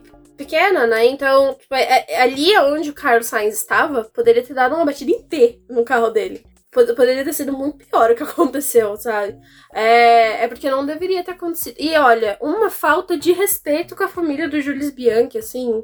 Pai dele até fez uma postagem, né? Falando, nossa, uma falta de respeito com meu filho, não aprenderam absolutamente nada. E não aprenderam, eles não aprenderam. É, torcer, né, para que agora as equipes pressionem a Fórmula 1, porque é o que eu falo. O problema maior é que, assim, as equipes também são muito coniventes, porque é aquela coisa. Esse formato tá dando dinheiro para as equipes. É uma coisa que o Bernie Eccleston fala no, no livro dele, na biografia dele, é que, assim, a partir do momento que a Fórmula 1 começou a dar dinheiro para as equipes e para os pilotos, eles começaram simplesmente a querer não mais pleitear segurança, pleitear melhores condições de pista, eles simplesmente começaram a aceitar o que era imposto a eles. E isso a gente viu acabar nos últimos anos. E é uma categoria que agora só fica na, na- notinha de repúdio, né? É, Ela nota de repúdio é sensacional. Não, não- não vai além disso. Bom, tivemos todos esses incidentes e aí ficamos lá duas horas paradas, ah, fazendo meme, brincando no Twitter e fomos para relargada. Relargada ocorre, Vettel o que que faz? Vai e coloca pneus intermediários, larga, né, de pneus de pista chuva extrema, o que era para ter acontecido na primeira Na largada. primeira largada. Aí Vettel falou: "Cara, agora não, agora dá para brilhar". Agora vamos consagrar aqui. Vamos trocar o pneu, E galera. consagrou, o cara mandou bem pra É, caramba. ele cresceu muito, né? A mecânica de ter antecipado a parada dele ali fez ele ganhar todas as voltas que ele tinha perdido, porque ele teve um incidente com o Alonso na largada. E depois ele avança no grid por conta dessa. E foi muito saudosista ver os dois brigar do começo até o final, né? É. Esse ponto. É, valeu a pena, assim. Essa, essa coisa de. Alonso e É, Vettel. os dois são muito bons, né? Não, e teve essa boa recuperação do Vettel. O Alonso também mandando muito bem na pista. Ah, o Richard conseguiu ali chegar, ficar entre os três primeiros no começo, que todo mundo começou a parar para trocar. E tivemos, né? Mick Schumacher liderando. E aí, porra, Gunter. Vocês podem reclamar do Schumacher à vontade. liderou só... dois segundos, mas liderou. Não, É, é tipo o Giovinazzi. É a não, minha camiseta do Não, a gente tem. O Gabriel Salaf me mandou o print pra poder fazer a camiseta. Eu vou fazer a camiseta. Mas tem uma coisa. Gunter, pelo amor de Deus, dá uma de estrategista de vocês. Já na primeira, segunda vez que eu reclamo de estratégia errada com o Mickey que vocês fazem. Mickey, fique mais tempo na pista. Ó, vamos ter um safety car. Cara, e o pobre ele- ele coitado é- virou uma chinquene. E super perigoso o jeito que ele tava na pista, que ele tava muito mais lento do que os outros competidores. Então, tipo, Tava o pessoal tava ridículo. precisando ultrapassar ele, mas não sabia muito bem aonde pisar. Não, e, e ele fica escorregar, entregue, é. porque assim, é um piloto novo, inexperiente. A gente já viu isso acontecer até com pilotos mais velhos, que segue a estratégia do pessoal do boxe e não vai dar certo. E é aquela coisa, se eles falam assim, não, eu vou entrar agora, é capaz da equipe falar, não, não entra, nós não estamos prontos. Sabe, patetada também da Haas. A Haas também não é das melhores aí pra poder criticar o Mick Schumacher. A Haas e a Alfa Romeo juntas. Antes- Estratégias são péssimas. Antes de falarmos da, do embate do Alonso e do Vettel, que foi sensacional até o último centímetro de pista, tivemos também, né, a muralha do Japão, feita por Ocon, né, que Ocon. Ocon, cara, assim, eu sou muito crítico a ele, porque realmente eu não gosto muito de piloto burocrático, mas a corrida de defesa dele contra o Lewis Hamilton foi sensacional, porque assim, o Hamilton fazia um traçado muito mais rápido, muito mais agressivo do que o Ocon. E o Ocon simplesmente passeio no parque, sabe? Aquela mãozinha assim, só com os dois dedos no volante. O Ocon deu um trabalho fino. pro Hamilton, né? Foi, Perfeito, foi legal, foi, assim. Foi legal. Assim, não teve a ultrapassagem que nem a gente viu do Russell, né? Contra carros mais lentos.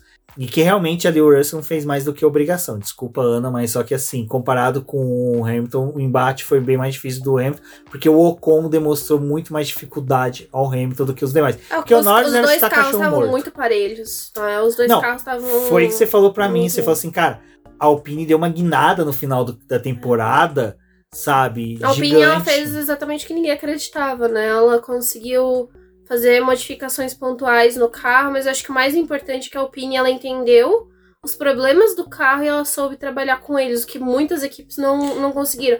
Sim, e não é uma equipe ninguém, né? Que é melhor. É, é uma equipe que, que quebrou, nossa, quebrou algumas vezes, errou com o Fernando Alonso várias. O Fernando Alonso perdeu alguns bons pontos aí. Como ele disse, 60 É. pontos, né? Não, não, Exagerou, não, né? não, não exagerou tanto, não. Se você colocar mesmo, teve muita quebra, muito erro de estratégia da equipe. Uns 30 pelo menos. Não, Assim, 58, vai. Vamos ser justos. Tá tentando ajudar o Alonso, né? Não, Mas isso daí não precisa de ajuda, homens. Isso daí não precisa de, de, de advocacia. Mas. Será que o Alonso respirou mais tranquilo na hora que viu que o carro da Alfa ta- da Aston Martin tava competitivo? Porque ele devia estar naquela bad assim, porra, vou pra essa equipe que tá É. chafurdando. Aí, de na hora que ele viu o Vettel ali, Pelo então, menos assim, no GP assim, do Japão eu tenho chance. ele falou assim, pô, se chover, eu tô bem, né? Ah, não, ele pensou assim: não, não, não, não. Porque a, a, Aston Martin ela faz cada besteira com, com um pneu é, de calibragem errada quando tá chovendo que temos dúvidas se, se é boa. O carro entendeu? fica bambo, né? Ah, é meio estranho aquela equipe, assim. Mas foi, mas foi, foi bem interessante aí o trabalho. Olha, é, acho que a gente pode falar até do lance dos dois, que foi o do final da corrida, que aquele foi um lance perigoso, porque ninguém sabia se a corrida tinha acabado ou não. E aí o Fernando Alonso viu o Vettel e acelerou, e o Vettel falou: Quê? É porque o os dois che- certo é chegaram ali. O certo deveria ter sido acabado os segundos e dado assim, Mais uma Mais volta. uma volta. é né? sempre zerou mais, uma, volta. Aí não.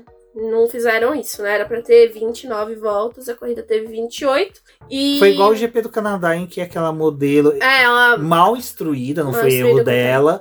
Deu, deu a bandeirada, bandeirada. uma volta antes e o que vale é a bandeirada, né? Mas o. o ali teve uma des- desaceleração de alguns carros, porque eles. Tipo, ah, já acabou a corrida. E aí veio o Alonso fatiando, tentou ganhar ali a posição do Vettel. Os dois cruzaram a linha de chegada com diferença de 11 milésimo. Não, e é legal assim. Chega na chicane da Discord, não gosto muito desse nome, mas já que é pro pessoal se situar. Alonso e Vettel lado a lado na chicane, na primeira O Vettel, tipo, o curva. que, que tá acontecendo? o Vettel cara? só olhando e trabalhando no volante aqui. E, cara, é difícil você ver Vettel e, Alo e Vettel e Alonso corrigir muito carro no volante. E os dois corrigindo ali pra não se tocar. Cara, eu queria tá, vocês assistindo Foi a live pra ver eu refazer com a mãozinha aqui, porque foi muito da hora. Assistam on board dos dois, é muito legal. Vettel olhava, olhava pra frente, Vettel perde a liderança na hora que começa a ter ali as marcas de largada, né? Uhum. De repente, do nada, ele dá um boost, ultrapassa o Alonso. Cara, o. Fernando, o Fernando Campos falou uma coisa no Twitter e é legal. Foi muito parecido Hamilton e Gasly no GP do Brasil de 2016. Muito. 2016 não, 2019. Foi muito parecido. E eu, assim, eu queria ser um daqueles torcedores japoneses ali na, na arquibancada pra vibrar. Esse final valeu o preço do ingresso. Você ter ficado ali na chuva. E assim, gente, eu vou ser sincero. O pessoal falando, tem que devolver dinheiro. Ai, tem que devolver dinheiro. pro-" Cara, a última coisa que você tá ali na arquibancada, você quer que devolva É, que dinheiro. devolva o Você quer a festa, você tá. Cara, GP do Brasil de 2016, que foi o que eu confundi, foi um dos melhores GPs que eu vi no Brasil, assim, um dos mais fodas GPs. E, cara, foi torturante. Chuva, pancada de chuva forte. Gente sofrendo com frio, com fome, com sede. E, cara, foi sensacional. Então, o fã que tá ali se fudendo, ele tá cagando se você vai ter o dinheiro de volta. O espetáculo valeu a pena. Sinto pena de quem teve que ir embora, que muitas vezes tem que ir embora porque tá com crianças, são idosos. Esses eu tenho dó mesmo. Mas o resto que ficou ali não tem dó, não. O pessoal tava gostando, viu? Quem não gostou muito foi Charles Leclerc, né, Débora? Que. Ai, ai, eu queria saber que diferença que tem. Não, eu vou ficar quieto. Não vou trazer essa Ai, gente, não. Charles Mas e Charles, né? Charles Leclerc repetiu o erro que ele cometeu ali em, em Imola neste ano. Não, E pior é que essa corrida deu um, muita dó, assim, porque a, a Ferrari ela tá consumindo bastante pneu, né? Ela Primeira tá. corrida com o Binotto fora, que tudo ia dar certo. Nossa, eu tava, olha, com o coração assim, felizaça que estava Laurent Marx e Antônio Giovinazzi comandando a equipe, porque o Antônio não saiu do lado do Laurent esse final de semana, né? Onde o Laurent Oh. tava, ele tava atrás. E de estratégia, a Ferrari foi bem. Foi, foi. Também com só na pista, né? Não tem como errar muito, né? Não tem. Acho que na hora que o Sainz abandonou, ele. Ufa! Ufa! Não Ufa. tem dois trabalhos. Bom, mas enfim. Tira o fone de Giovinazzi. É, deixaram lá, né? As coisas acontecer. O Leclerc tava consumindo muito pneu, então na terceira volta ele já tava com o pneu degradado. É, ele não pôde ir pra cima do Verstappen e tinha um gap ali pro, pro Pérez que foi até aumentando conforme as voltas foram passando. Mas nas últimas voltas da corrida, o Pérez se aproximou demais porque o Leclerc ele já tava sem pneu. Ele, o, o pneu dele tinha virado um pneu de chuva slick, né? Porque ele já tava o meio dele ali todo deformado. Eu queria pontuar isso.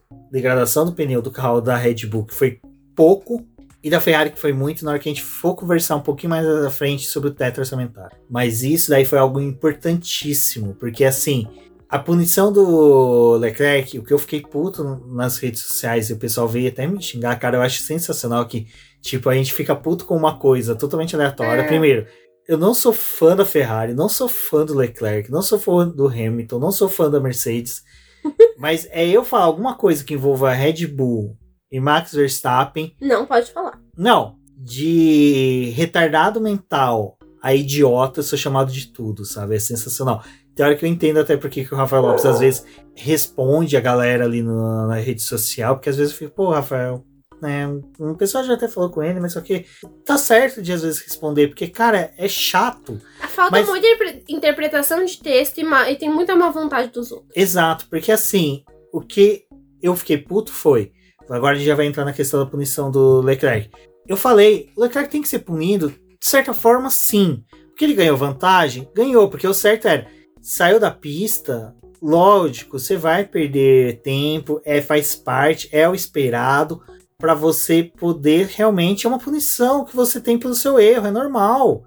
Eu acho que ele deveria ter sido punido mesmo. Mas só que o que eu acho patético é o seguinte: o Pérez foi chamado pelos comissários para poder dar a versão dele.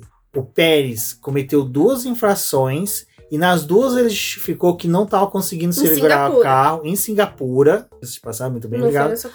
Em Singapura, lá que ele não manteve os 10 carros de diferença do safety car pro carro dele. Uhum. Ele cometeu essa infração duas vezes.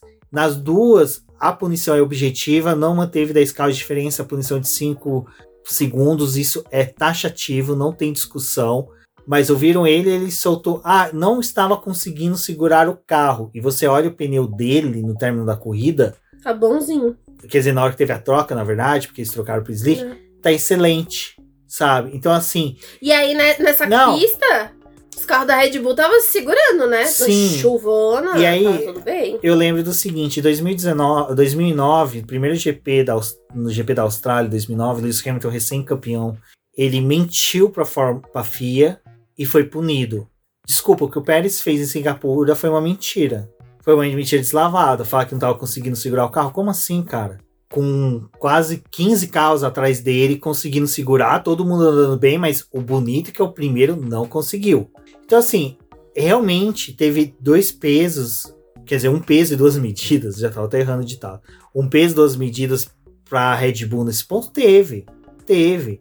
Ah, o que eu coloquei até do Max Verstappen, é lógico, o Max não deveria ser punido com uma punição excessiva no TL1, TL1 não, no Q2, se não me engano, que ele manobrou errado ali e o Lando Norris para não bater nele teve que jogar o carro para fora.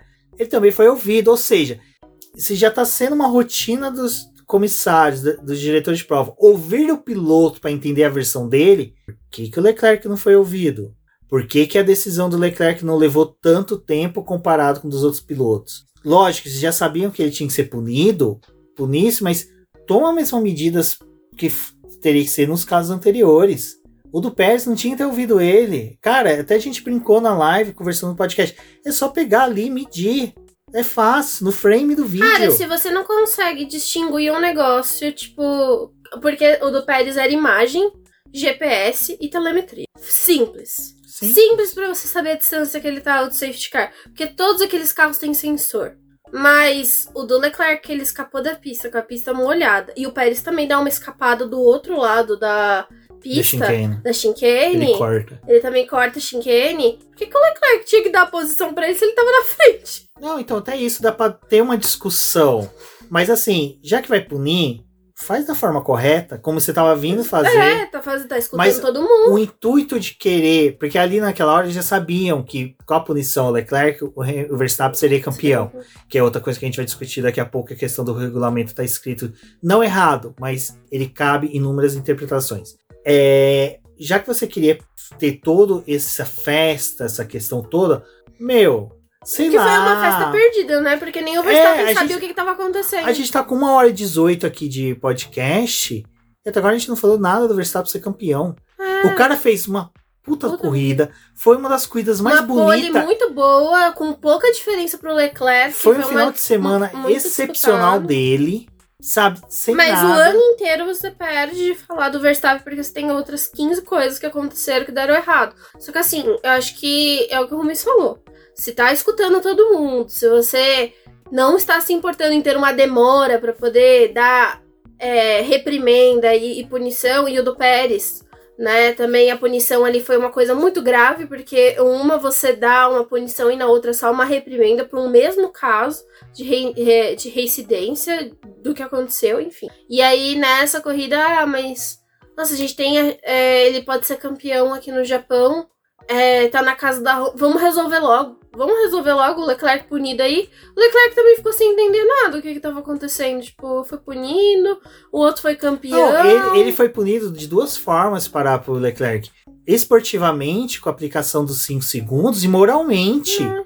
Porque, assim, cara, é uma judiação com o cara. O cara acabou de perder o título. Tudo bem, ele ia perder. Ele ia perder. Ele ia perder, Ele- Mas só que você firmar que o cara perdeu porque ele cometeu um erro é tão, é tão cruel, é tão pesado, sabe? Não dá o direito de resposta a ele. Eu acho assim, a, desculpa pelo barulho da moto, mas foi tão pesado nesse ponto, assim, que, cara, eu que não sou um dos maiores fãs do Leclerc, fiquei assim, pô, que maldade, que crueldade com o cara, né? Tipo, não, ele não merecia isso, até pelo ano que ele teve, porque assim, por mais que ele não tenha tido um embate tão grande com o Verstappen como o Hamilton teve ano passado, Teve várias falhas. nos momentos em que ele pôde, por parte dele como piloto, ele fez. Fez as poles, foi rápido quando podia, mas os erros da Ferrari e erros dele custaram o campeonato. E você afirmar que o campeonato foi perdido por um erro dele foi tão Foi, cruel tão, é, foi bem. e desnecessário por parte da categoria. Assim, eu nunca vi um- uma, uma final em que você humilhou o piloto que perdeu. E, cara, e eu. Cara, e o segundo colocado já é uma derrota, porque ele ficou com aquela posição porque ele perdeu o primeiro lugar. O terceiro ele ainda teve chance de conquistar aquela posição. Ele, ele teve uma briga com o segundo lugar ou com o quarto lugar pra poder estar ali. O segundo não, foi uma derrota. É, então, assim, eu achei que, assim, foi uma, um erro, erros gravíssimos da FIA, da Fórmula 1 e da Liberty. Eu vejo muita gente bater palma na pra Liberty. Ai, Liberty se desvincula da FIA. Ai, Liberty faz Tem a isso. mesma responsabilidade Mesmo. quando ela tá valorizando o espetáculo em si. Porque novamente valorizou o espetáculo de você ter o título no Japão. Tipo. Cara, assim. É que o título no Japão ele já é diferenciado por todo o know-how que você tem Ele de. é diferenciado, mas assim, acho que não. A forma como foi feito, tipo assim, ele foi na última volta, então, óbvio, você não tinha mais tempo pra poder analisar. Se tivesse a corrida em totalidade. esse- E essa é uma diferença do Pérez, né? Você teve uma corrida inteira, inteira para pra analisar. analisar e a do, do Leclerc não. E eles decidiram aquilo ali sem pensar. Então foi, foi bem ruim, assim. Acho que não, não tinha necessidade da forma como agiram. Mas é como a gente falou, não tinha como fugir. Max Verstappen seria campeão, uma coisa que até eu vi o pessoal, você é hater da Red Bull e da- do Max. Não! Se vocês pegarem os BBcasts e lives que eu falo, eu sempre falo, Max Verstappen correu como um Nossa, deus. ano passado a gente defendeu várias vezes que o título tinha que ir pau a pau, né? Entre Não, ele até você o- uma vez brincou com a Ah. Rafa ao vivo lá. não, precisa falou sim, assim, a Red Bull precisa ganhar. O Max merece mais que o Hamilton, né? É que o Uhum, Hamilton é. deu aquela guinada no final da temporada que foi espetacular. Mas mesmo assim, até a última corrida a gente falou, É, os, se for decidido, mereciam. foi até legal que chegou empatado, porque assim, realmente os dois mereciam. E esse ano, o Max merecia mais que qualquer um. E eu vou, vou ser sincero, tudo tá se desenhando para 2024, 2023, 2024, ele ganhar Ele de ganha de novo e novo, empatar com o Vettel em títulos, que vai ser interessante ver, sabe? Pô, Mas o ruim é essas pequenas coisinhas que, tipo, é, foi o que eu falei no, no Twitter hoje. Eu gosto muito da Fórmula 1, acho uma categoria muito boa, mas eu acho que, que tá se perdendo um pouco de brilho da categoria pelas, pela importância que tem das coisas fora das pistas. Tipo, não é a discussão do cara, da manobra só que ele fez, não sei o quê. Tipo, é toda uma discussão da forma como a, a- os comissários, os diretores de prova, estão tratando o esporte. sim. E quando a gente fala de manipulação, não é porque você tá querendo dizer que, tipo assim, nossa, mas estão beneficiando só uma equipe. Mas de certa forma estão, porque tem algumas pequenas manipulações que estão sendo feitas. É, pra ter espetáculo. Pra ter espetáculo ali que você faz essas coisas. É, eu, tava, eu tava ressaltando muito na- nas outras, né, corridas que não teve essa alteração de posição pela forma como eles não querem, tipo, imacular o que o pessoal assistiu na televisão. Então o resultado ali é real, tem que ser aquilo ali, tipo, dar essa sensação. Só que no GP do Japão, é, eu acho que eles também quiseram dar essa sensação de que, tipo, se a gente resolver a punição agora, porque o Leclerc vai perder o segundo lugar, quem tá assistindo já vai ter ideia que ele não é o segundo lugar. E que o Max já. Tipo assim, eles mesmo, de novo, mexeram numa visão pro público pra você não ter a visão errada do que aconteceu na corrida. Mas aí você deixa uma visão ruim por- pela atitude que você tomou. Tipo, a forma como você conduziu aquilo. Tem aí- várias formas de você fazer E aí, coisa. não, pra não, assim, ficar mais feia a cagada, né? é, minha mãe usava um termo, minha mãe usava, não, minha mãe usa um termo que é assim: a pessoa não tá satisfeita só em cagar, tem que se lambuzar com a bosta, né? É o seguinte: o regulamento, quando foi trazido o novo regulamento para proteger a Fórmula 1 do que aconteceu em Spa 2021, era que toda e qualquer prova, na verdade, isso já tinha até no regulamento anterior, que com menos de 75% de duração, a pontuação ia ser quebrada. A partir disso, ia ser diminuída, ia ter uma diminuição decrescente até 25%. 25% para menos não tinha pontuação. Porque, para quem se recorda, a- antigamente era né, menos de 75%, metade dos pontos. Aí a gente pode se recordar de GP de Mônaco de 1984, que é aquele GP que todo mundo deu o Ayrton Senna, em que teve metade dos pontos e até o Prost perdeu o título aquele ano pro Nick Lauda por meio ponto, que justamente ele perdeu, por se tivesse completado a corrida, teria ganhado os pontos totais em Mônaco. Malásia 2009 também, corrida parou, hum, finalizou metade dos pontos também. O que que acontece?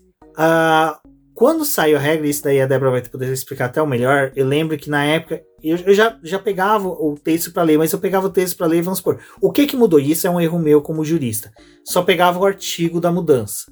Mudou isso, beleza. E quando a gente lê o- a lei seca, sem uma interpretação completa de tudo que vem antes e depois, você é induzido ao erro. Você interpreta que se teve menos de 75%, até 75%, metade dos pontos, e era isso que estava acontecendo na corrida, independente de qualquer outro fator.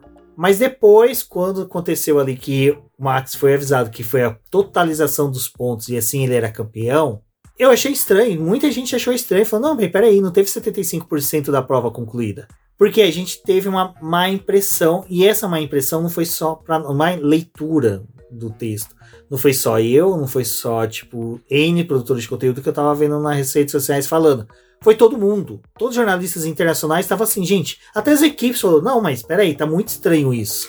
Que o GP da Bélgica de 2021, quando teve a não corrida, né, do GP da Bélgica, e aí quebraram os pontos para poder dar para os pilotos, a gente teve aquela pontuação ficou horrível, né, tipo, é, meio ponto, e aquilo ali foi péssimo. E aí é, a FIA tentando não repetir o erro do GP da Bélgica, tipo, ah, se não acontecer, o que, que é uma corrida válida para Fórmula 1? Tipo, é duas voltas, é três voltas? Qual que vai ser a pontuação se tiver é, esse esquema? E aí eles fizeram uma, uma avaliação do regulamento como ele era e fizeram uma alteração para esse ano, em que você é, dizia que a corrida ia ser dividida em porcentagens. Então, menos de 25% era uma quantidade de pontos.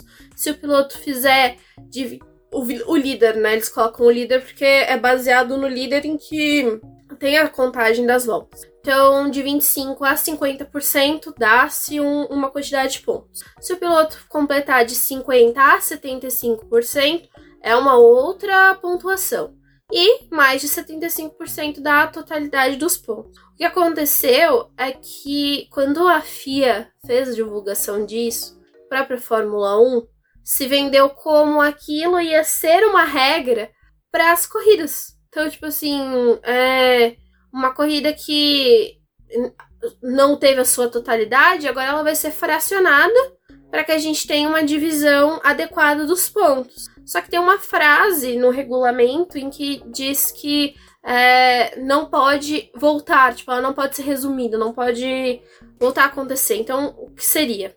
Ali no começo da corrida, eles deram três voltas atrás do safety car. Então, provavelmente iam fazer a análise, ver se aquelas três voltas ali condizem com uma corrida, se seria válido com a corrida e aplicariam a pontuação, se tivesse a pontuação. É, se a corrida, como passou todo o período de bandeira vermelha, e após uma hora tivesse tido o restabelecimento da corrida, mas na sequência uma bandeira vermelha de novo que não possibilitasse mais a corrida voltar, é, eles iam analisar aquilo ali. Nossa, completaram, sei lá, 5, 7, 10 voltas. Então aquilo ali vai dar uma porcentagem e ali vai ser dada a pontuação. O problema é que a corrida ela terminou, ela terminou em bandeira, é, ver, é, bandeira verde. Ela teve a última hora ali do evento e ela terminou em bandeira verde. Então a corrida aconteceu. Se eles tivessem relargado, independente, tipo assim, de faltar cinco minutos para acabar a corrida, e eles tivessem terminado a prova em bandeira verde, ainda assim o Max ia ter todos os pontos. Porque a regra do regulamento só diz que se a corrida não puder ser retornada a divisão do, da porcentagem só é aplicada se ela não puder ser retornada. Não, tem, não diz nada sobre a porcentagem dela efetiva acontecendo. E aí que tá a pegadinha. Legislação tem muita pegadinha e é realmente de interpretação, ainda mais quando você tem um texto que é escrito por ah, alguém que, que nem, no caso, levant, um, acho que foi a BBC levantou que foi o Mazi que escreveu. Aí eu já vi um monte de gente, ah, foi o Mazi, foi o Mazi. Mano, mas pode ser qualquer coisa, mas só que analfabeto e burro nesse ponto ele não era. Então, assim, não, não tem. Ai, vai reclamar, tá bom, cara. É um não, deixa eu só terminar o negócio da Que vai reclamar do texto escrito por Mas, vai reclamar da Constituição Brasileira, que foi escrito por Sarney, Collor, Maluf, sabe? Porra, não quer dizer nada. Que, ao que ponto que eu quero chegar? Você tem um texto que é feito para várias pessoas de vários idiomas, que teve várias escolas de, de inglês, de aprendizado do inglês, em que é, cada uma pode induzir você a uma interpretação é, é, de uma forma. Por isso que eu falei, na primeira vez que eu li, aquela parte que tá ali e não ser concluída, dava para entender entre e ou também por não ser concluída. Cara, dava tanta interpretação de uhum. jeito, não porque o que tá escrito ali é isso, mas pelo que vinha em todo o corpo do é. texto da regra. Porque a regra da divisão dá a entender isso. Uhum, e tem uma coisa pontos. que para quando você. Isso, isso às vezes eu ficava puto, até mesmo com, com o Reginaldo Leme, quando na transmissão ele desfazia dos juristas, falando: ai, ah, se desse o regulamento para jornalista fazer, jornalista faria melhor. Desculpa, Reginaldo, mas só que o sindicato dos jornalistas contrata advogados para fazer a convenção coletiva desse, porque eles não têm capacidade técnica para fazer. Então você vê como e não fazendo de jornalista. A Débora é uma jornalista que ela tem capacidade técnica porque ela tem curso de direito, já é diferente. Por isso que ela entende tão bem de, de regras uh, e consegue fazer boas interpretações. Mas, e aí que eu falei que foi meu erro que eu fiz a tradução até por um software que ia me entregar um texto de tradução mais coerente com a legislação, e isso ele fez perfeitamente. Eu li, deu 185 páginas, mas assim, foi uma boa ter lido tudo, porque eu compreendi. Tem duas coisas. Existe uma coisa que todo, todo, todo jurista, toda pessoa que executa regras, ele tem que saber, que ele tem que pegar até mesmo a evolução das regras.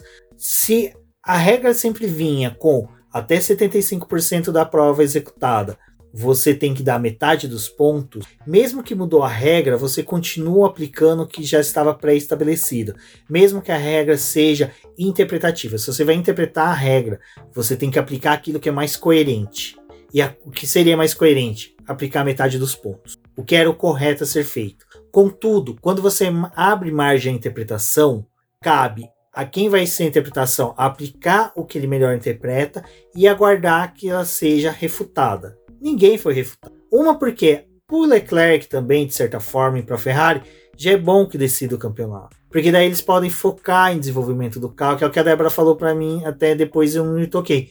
Os próximos GPs vão ser todos testes. Todas as equipes vão aplicar testes. Tudo bem, a Ferrari vai disputar o P2 com o Pérez. É. Não sei, talvez. Não sei, vai compensar. Vai compensar não se sabe. Então, assim, o desgaste vai ser grande, não compensa. Então, assim, quem sabe, às vezes as equipes compensam mais tomar inúmeras punições por troca de peças, ainda mais a Ferrari que tem problemas de confiabilidade do motor. Quem sabe não seja aí de GPs que ela vai ficar trocando de peça doidada para poder uhum. chegar no melhor desenvolvimento de motor. Isso a gente já viu em temporadas passadas. Então, assim, é, voltando ao regramento, você tem uma leitura que induz ao erro. E é como eu falei, cabe quem for aplicar, interpretar da forma que ele entender melhor e aguardar ser refutado. Ninguém vai refutar. Porque até mesmo, só para concluir, Débora, agora a Fórmula 1 tem outro foco de discussão, que é o teto orçamentário. E só para concluir uma coisa que até eu comentei com a Débora aqui em off, que eu dei um pause com a dos cachorros do vizinho latino, e o papagaio também, que a Rafa adora quando vem aqui conversar com ele, é o seguinte: esse software, quando ele está traduzindo ele tem dúvida, ele te pergunta o que, que você quer que seja aplicado naqueles termos que ele tem dúvida. E justamente nesse ele colocou e ou também. Então, assim, eu olhei assim e falei, cara, tem realmente uma dúvida. É, e, e, e, pelo amor de Deus, gente, não me fico mais nessa de tipo assim, ai, o texto é uma coxa de retalho. Toda legislação é coxa de retalho, Flor. Desde que existe a lei de 12 tábuas, o código de Hammurabi, tudo é uma evolução, faz parte, ninguém tem que reclamar disso. E outra coisa, todo texto é interpretativo. Todo texto cabe interpretação. Nunca vai existir uma regra que não vai acabar a interpretação. Você tem lá, artigo 121 do Código Penal, matar alguém. Quer mais objetivo do que isso? Pena, de 6 a 21 anos. Mas se cabe interpretações. Matou por quê? Porque matou, com que matou, quando matou, o que, que motivou a pessoa a matar. Então tudo isso também é interpretação. Então é por isso que críticas a regramento, eu entendo que foi realmente feito um texto nas coxas. E quando foi feita essa nova regra, antes de eu passar a palavra para Débora, eu quero que vocês lembrem uma coisa que eu falei, tanto aqui como nas lives. Legislação e regramento que é feito no calor do momento tem erros. A gente já viu isso no Brasil com leis e normas que houve muitos erros na hora que vai elaborar rápido. Você quer resolver uma ânsia de um momento e principalmente a questão do Mas ali no final, ele sabia que ele tava com a corda no pescoço, queria sair, então ele queria entregar algo meio que para tipo, salvar a situação dele dentro da FIA. Então ele entregou um texto ruim. Então, assim, cara, eu acho que tem que se realmente, uma coisa que eu falei com a Débora, é pegar, cata esse regramento, coloca no Word mesmo e começa a fazer uma limpeza.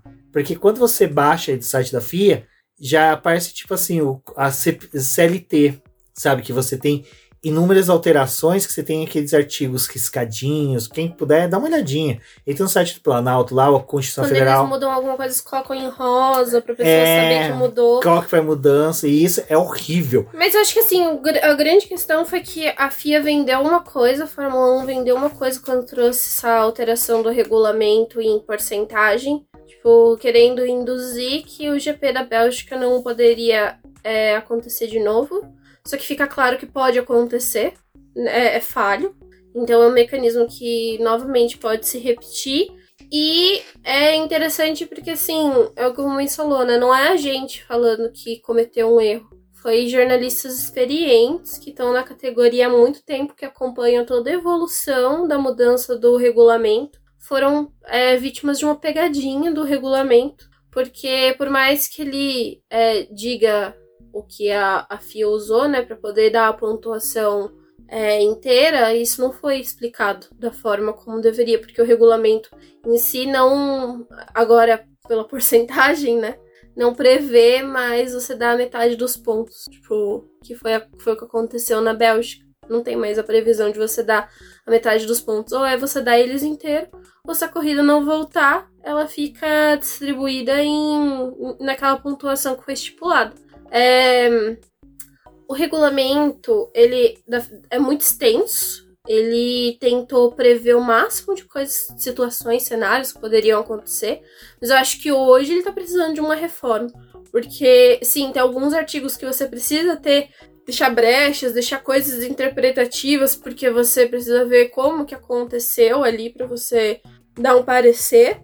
Mas coisas como a pontuação é, é, é, tem que ser claro, assim, tipo, não completou, não é um evento inteiro. Ninguém correu a, a quilometragem que foi estipulada. Então, por que você vai dar a pontuação inteira se não foi cumprido ali com 75%, né? 75% ou, é, ou mais, né? Então, teve um erro aí. Não, e até isso que você falou é uma coisa que complementa o que a gente vem debatendo, que é, o texto ali na hora que coloca não completada, dá a entender que não foi completada a, em, em a, o GP. é, o GP em quilometragem. Em quilometragem. Não então, tá assim, estipulado isso. o texto foi mal redigido, Foi mal mal aprovado e mal analisado E posteriormente. mal vendido. Mal vendido. Eu vou ainda dizer que foi mal vendido. É que você tava explicando É. a questão do post, né? Que tanto É, FIA, a FIA, a ela fez 1, um post bem sacana, ela não coloca. No post, quando ela divulgou as regras, ela não coloca o termo. Então, é, se vocês procurarem nos sites que fizeram publicação na época da mudança, todo mundo Ah, falou. o briefing que do- veio pra é, gente, né? O do quanto que review. foi bom a mudança, tipo, apareceu uma mudança boa. Ainda tinha um ponto ali que não nem era esse ponto que poderia gerar um novo GP da Bélgica, mas era a questão do que eram voltas válidas para corrida. Aquilo ali diz muito que pode voltar a acontecer um GP da Bélgica, mas não a- o problema não era a questão da pontuação. A questão da pontuação, aliás, foi algo muito bem visto a divisão que tinha sido feita. E aí veio a pegadinha depois do termo. E assim, vocês podem ver, foram vários sites, vários sites falando que ah, tem é, o GP do Japão provavelmente não vai acontecer em suma, então não vai ter como distribuir os pontos, não vai ser como o GP de Singapura que vai ter o atraso e vai ter a corrida ainda em si. Não, era bem clássico tipo, não vai ter essa corrida inteira. A gente vai ter praticamente uma transmissão de GP da Bélgica, então não vai dar a pontuação inteira. E aí, como que você fala que tipo, um batalhão de, de gente com- comete o mesmo erro, e aí, pra todo mundo que tá assistindo a corrida, é, viu lá os gráficos mostrando que o Max poderia ser campeão, por causa que ele ia ganhar os 25 pontos. Só que ali no calor do momento você vê aquilo e fala, cara, o pessoal já tá desgastado, né? Tipo, são três horas que tá em transmissão, a gente teve período de bandeira vermelha, teve a questão do trator, teve tanta coisa, que tudo bem errar um gráfico, mas não. A Fórmula 1 lá tava certa, quem tava doido eram os outros. Tipo, eles fizeram todo mundo de palhaço, mais uma vez. É, e esse negócio do regulamento é uma coisa que vocês vão ver que a gente vai discutir. E agora a gente vai entrar no regulamento financeiro. Porque hoje a FIA confirmou que Aston Martin violou o teto orçamentário, mas somente no cumprimento processual. Ou seja, é que eu falei pra Débora, ela deve ter. A planilha tem que vir em PDF, mandou em Excel. Ah, deve, que nem quando a gente fazia auditoria de, de algumas empresas, que, mano, era um inferno a gente tinha que imprimir aquelas planilhas que começavam com A a- de coluna e até ZZ e até a linha 2000 numa folha só. Não tinha que ser um papel só. Então a gente tinha que fazer, a gente achava uma gráfica daquelas que fazia impressão de Cola pra aluno. não, não. Impressão de planta de casa, imprimir a planilha em planta de casa, aí tinha que enrolar, colocar nos tubos, mandar pelo correio, isso já na época da era digital, tudo. Tinha que cumprir desse jeito, porque se não cumprisse, a auditoria da empresa não estava cumprida, a empresa não podia continuar tendo ações no mercado. Empresa SA é assim, né? Você tem que fazer um monte de, cumprir um monte de regrinhas. E aí a Aston Martin não cumpriu, provavelmente vai pagar uma multa. E agora a Red Bull extrapolou em valores. E aí começou aquela discussão, pô, vai ser aplicado multa, sendo que Williams e Aston Martin descumpriu regras processuais do processo. já foi punida. Já foi punida com multa. A Aston Martin também vai, vai aplicar a mesma regra, a mesma penalidade de multa para a Red Bull que descumpriu em questão de dinheiro, que foi muito mais grave do que da Aston Martin e da Williams. Então, assim, fica uma coisa grave, né, Débora? Porque o pessoal fala, ah, mas foi um milhão só. Tá, mas um milhão você constrói cinco asas dianteiras. Um milhão você consegue construir 10, 15, 20 protótipos para o túnel de vento. Uhum. Isso faz uma diferença enorme, porque você chegar na asa que vai para a pista, você faz vários experimentos. E com um milhão você consegue fazer vários experimentos. Aí vem a Red Bull e fala: não, a gente gastou com comida. Mano, na hora que apresentar isso, você fala: tudo bem, você gastou com comida, mas o dinheiro que você iria gastar com comida você aplicou em outra coisa. Então, assim, é, é patético a esse ponto que a Red Bull chega, sendo que ela tá com carro campeão, piloto campeão, sabe? É tudo que, mais uma vez, mais um ano que a gente tem a final do campeonato, meio da gente discutir o brilhantismo do Max Verstappen e da Red Bull. Tá tentando discutir a tramóia que Tem tá que discutir tudo que aconteceu. Nem digo que às vezes assim, tramóia, porque realmente foi uma quebra do teto e assim, ela não teve nem a ousadia de tentar passar documentação que não demonstrasse isso pra FIA. Ela realmente mandou documentos que demonstram que ela quebrou o teto orçamentário. Mas o problema é Não, tentar e- lubridiar a Mas na, FIA alegando que é por comida. mas na, na publicação que eles fizeram no Twitter, eles Gate. fizeram é, de desentendido, né? Eles falaram, ah, mas... Ah, que não, a gente jamais a gente teria passado. A gente informou tudo direitinho, não, a gente não passou não, mas enfim. É, passaram, né? E a FIA só divulgou a lista das, das equipes que tinham é, infringido o teto, mas não veio a punição. Então também vai ser discutido, né? Qual vai ser a punição da Red Bull e vai dizer muito do que vai virar o teto orçamentário nos próximos anos. Tipo, ele vai ser visto como uma piada pelas outras equipes, pelas equipes maiores que podem pagar suas multas e não ter nenhuma perda e no final das contas decidir campeonato dessa forma, tendo investimento nos seus carros, ou eles podem dar uma punição e ainda fazer o, o regulamento em si ter algum peso, né? Ele ter alguma importância, porque senão não adiantou de nada. É, viu o pessoal falando, ah, mas é muito drama da Mercedes e da Ferrari dizer que o teto orçamentário que a Red Bull quebrou poderia dar vantagem para eles de dois a três anos. Pode, porque você tem, tipo, todo o campeonato do ano passado, que as finanças só foram entregues nesse ano, então você já passou um, um ano fazendo desenvolvimento e agora você passou toda uma temporada só no final dela, tá tendo discussão no teto orçamentário do ano anterior. Então, tipo, você já teve ganho de duas temporadas e a terceira porque, tipo, Esse carro Esse- vai, né? esse carro terceira. vai pro terceiro ano, porque eles não vão poder jogar esse projeto no lixo, né? E começar de novo. Isso também pode interferir nas contas da Red Bull do próximo ano, porque se ela não teve cuidado com o teto orçamentário dela desse ano, tudo indica que o, o dessa temporada, né, também foi infringido. Teve É porque alguma não tem infração. como ela, tipo, Porque, apagar o que ela já gastou. é, porque né? ela já gastou.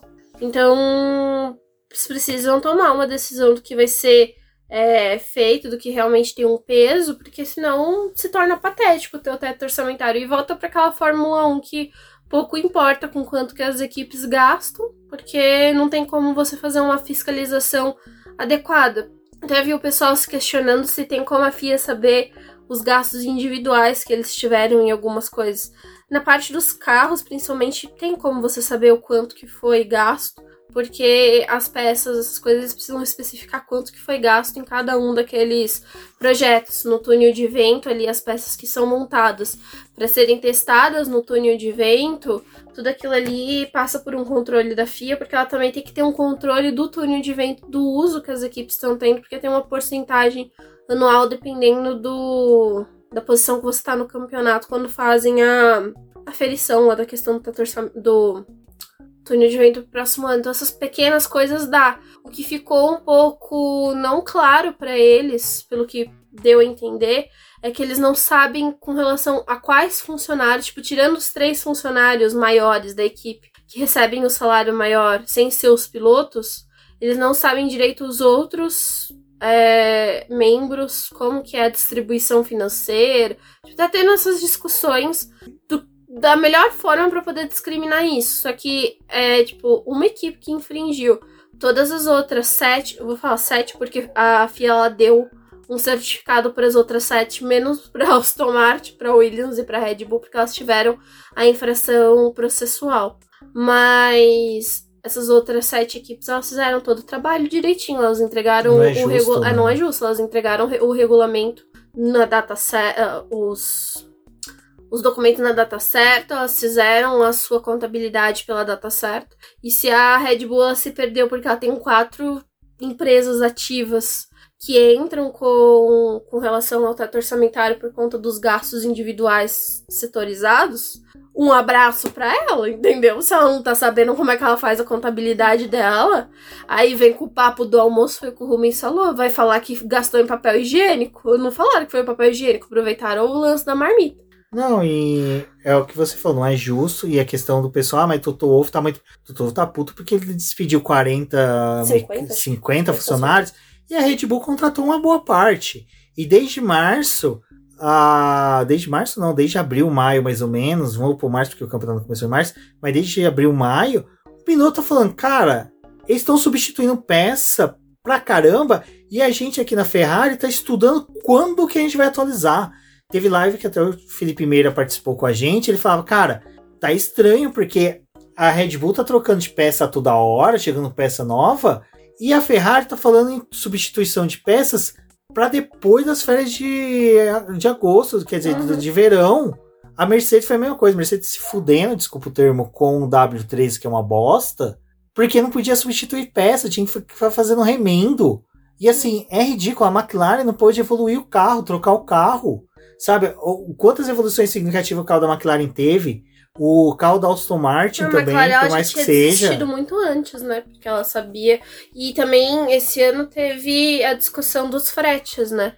Várias equipes falaram: ah, mas os fretes estão caros, a gente precisa da mudança do teto, um upgrade do teto orçamentário, porque a gente tá já nos limites. A McLaren, vale- ela ameaçou não ir para as últimas corridas porque ela não sabia se ela tinha como Não, pagar. e vale lembrar que a Red Bull ainda tá com um chassi novo, revolucionário, mais leve na Ela garagem. só não vai poder introduzir, porque se ela introduzir. É, É, entra na contabilidade. entra na contabilidade dos gastos desse ano. Então, assim, eu, eu acho, eu vou ser sincero, não é reiterismo, não é nada. Mas Ah, tá esportivamente, a punição tinha que ser severa. Porque é um doping. É a mesma coisa que aconteceu com a Rússia nas Olimpíadas. É a mesma coisa que aconteceu com o Giba no vôlei, quando foi pego com doping. É que assim, minha cabeça não vai recordar de todos os casos de doping, porque já é quase duas da manhã, entre segunda e terça. Mas é um doping. É, o carro é um carro dopado, sabe? É um carro que tá com de- é, esteroides estourando. Aquele touro ali tá parecendo aquele touro bandido do rodeio que era gigante. É simplesmente isso, assim, é chato porque macula o título do Verstappen, macula o excelente ano que o Pérez teve, as vitórias que ele conquistou, Uhum. e o quanto que essa Quanto o começo do ano do Pérez tinha sido muito bom, né? Sim, e quanto que isso influenciou nisso tudo que simplesmente pode ser apagado. Aí, pessoal, mas pode ser apagado?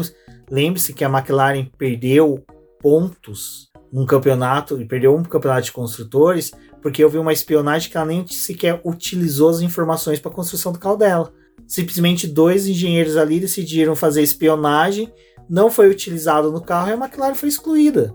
Então, assim, se a McLaren foi excluída por causa de uma espionagem que não foi utilizada, a Renault foi excluída porque o Nelson Piquet jogou o carro no Uhum. muro. Por que, que a Red Bull, que que, a- que que a não Red pode Bull sofrer tão... uma penalidade É. esportiva, né? E eu falo assim, não precisa tirar o título do Verstappen. Fala assim, não, tá bom. Vocês conseguiram atingir esse carro, esse carro não vai poder ficar sendo desenvolvido até 2024, até 2025. Eu acho que assim, uma punição dessa tem que ser feita, porque senão, é que nem eu tava conversando com a Débora. O crime compensa. Não, o crime compensa e uma equipe que tiver 10 milhões sobrando ali, sobrou. Fechou o orçamento, falou, hum, sobrou 10 milhões. O que, que a gente faz? Olha, a gente pode gastar 5 milhões no desenvolvimento do carro, que a gente vai tomar uma multa de 5 milhões, a gente pagou 5 milhões, 10 milhões foi bem aplicado no carro. Acabou. Então, assim, é, é ridículo. Provavelmente a gente vai tratar disso num podcast só para falar do teto orçamentário, porque a gente vai estudar o regulamento novamente para poder trazer mais informações. A gente está com mais tempo aqui de podcast do que teve de corrida. Mas é para vocês verem como realmente a gente perdeu tempo, e isso eu falo que é perdeu porque não tinha necessidade de falar mais da todo o embrólio que a FIA gerou, a Liberty gerou, do que simplesmente falar do título do Max Verstappen, que vai ter que ficar para um podcast futuro que realmente merece. O que ele fez esse ano é digno de comparação com outros grandes pilotos, sabe? Não é tanto quanto o Mark, realmente o Mark quer falar que o Verstappen foi mais importante para a Red Bull do que foi o Vettel, porque, porque ainda não é, porque é dois títulos, mas se o Max chegar a 5, 6 títulos, podemos falar que foi, mas, cara, é complicado. Eu, eu sinto uma pena uma pena maior ainda que quando eu faço críticas assim, que eu acho que é críticas normais e que tem que ser feita, eu sou taxado de hater. Isso é uma coisa que realmente me pegou.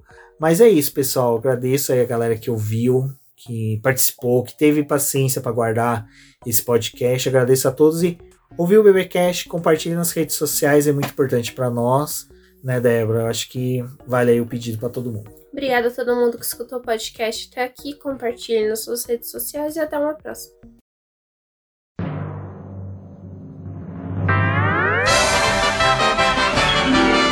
E agora vamos agradecer nossos apoiadores, aqueles que auxiliam o Boletim do Paddock através do financiamento coletivo e contínuo do Apoies. E são eles, Ricardo Bannerman, Maia Barbosa, Eliezer Teixeira, Luiz Fex, Arthur Felipe, Rafael Celone, Will Mesquita, Antônio Santos, Rogério Furano, Helena Lisboa, Cássio Machado, Carlos Del Valle, Bruno Vale, Eric Nemes, Bruno Shinozaki, Alberto Xavier, Will Bueno, Ricardo Silva, Beto Correa, Fabrício Cavalcante, Arthur Apóstolo, Sérgio Milano, Melquiades Veloso, Micael Souza, Ezequiel Bale, Silney Messi, Rafael Arilho, Rafael Carvalho, Fábio Ramiro, Lauro Vizentim, Maria Ângela, Thaís Costa, Rafael Catelã, Jane Casalec, Carlos Eduardo Valese, Tadeu Alves, Paula Barbosa, Ale Ranieri, Leandro Nogueira, Bianca Mês, André Brolo, Bruno Lima, Ivan Grego, Maicon Tavares, Talita Santos, Diego Machado, Gabriel Sawaf, João Guilherme, João Rai e Gustavo Frigoto. Muito obrigado a todos aqueles que apoiam o Boletim do Paddock e auxiliam no nosso desenvolvimento e crescimento. E se você quer apoiar também o Boletim do Paddock, entre em contato com a gente através dos nossos perfis oficiais ou acesse o link apoia-se.com barra Boletim do Paddock e lá você terá as opções de apoio ao Boletim do Paddock. Um forte abraço e obrigado! Isso é tudo, pessoal!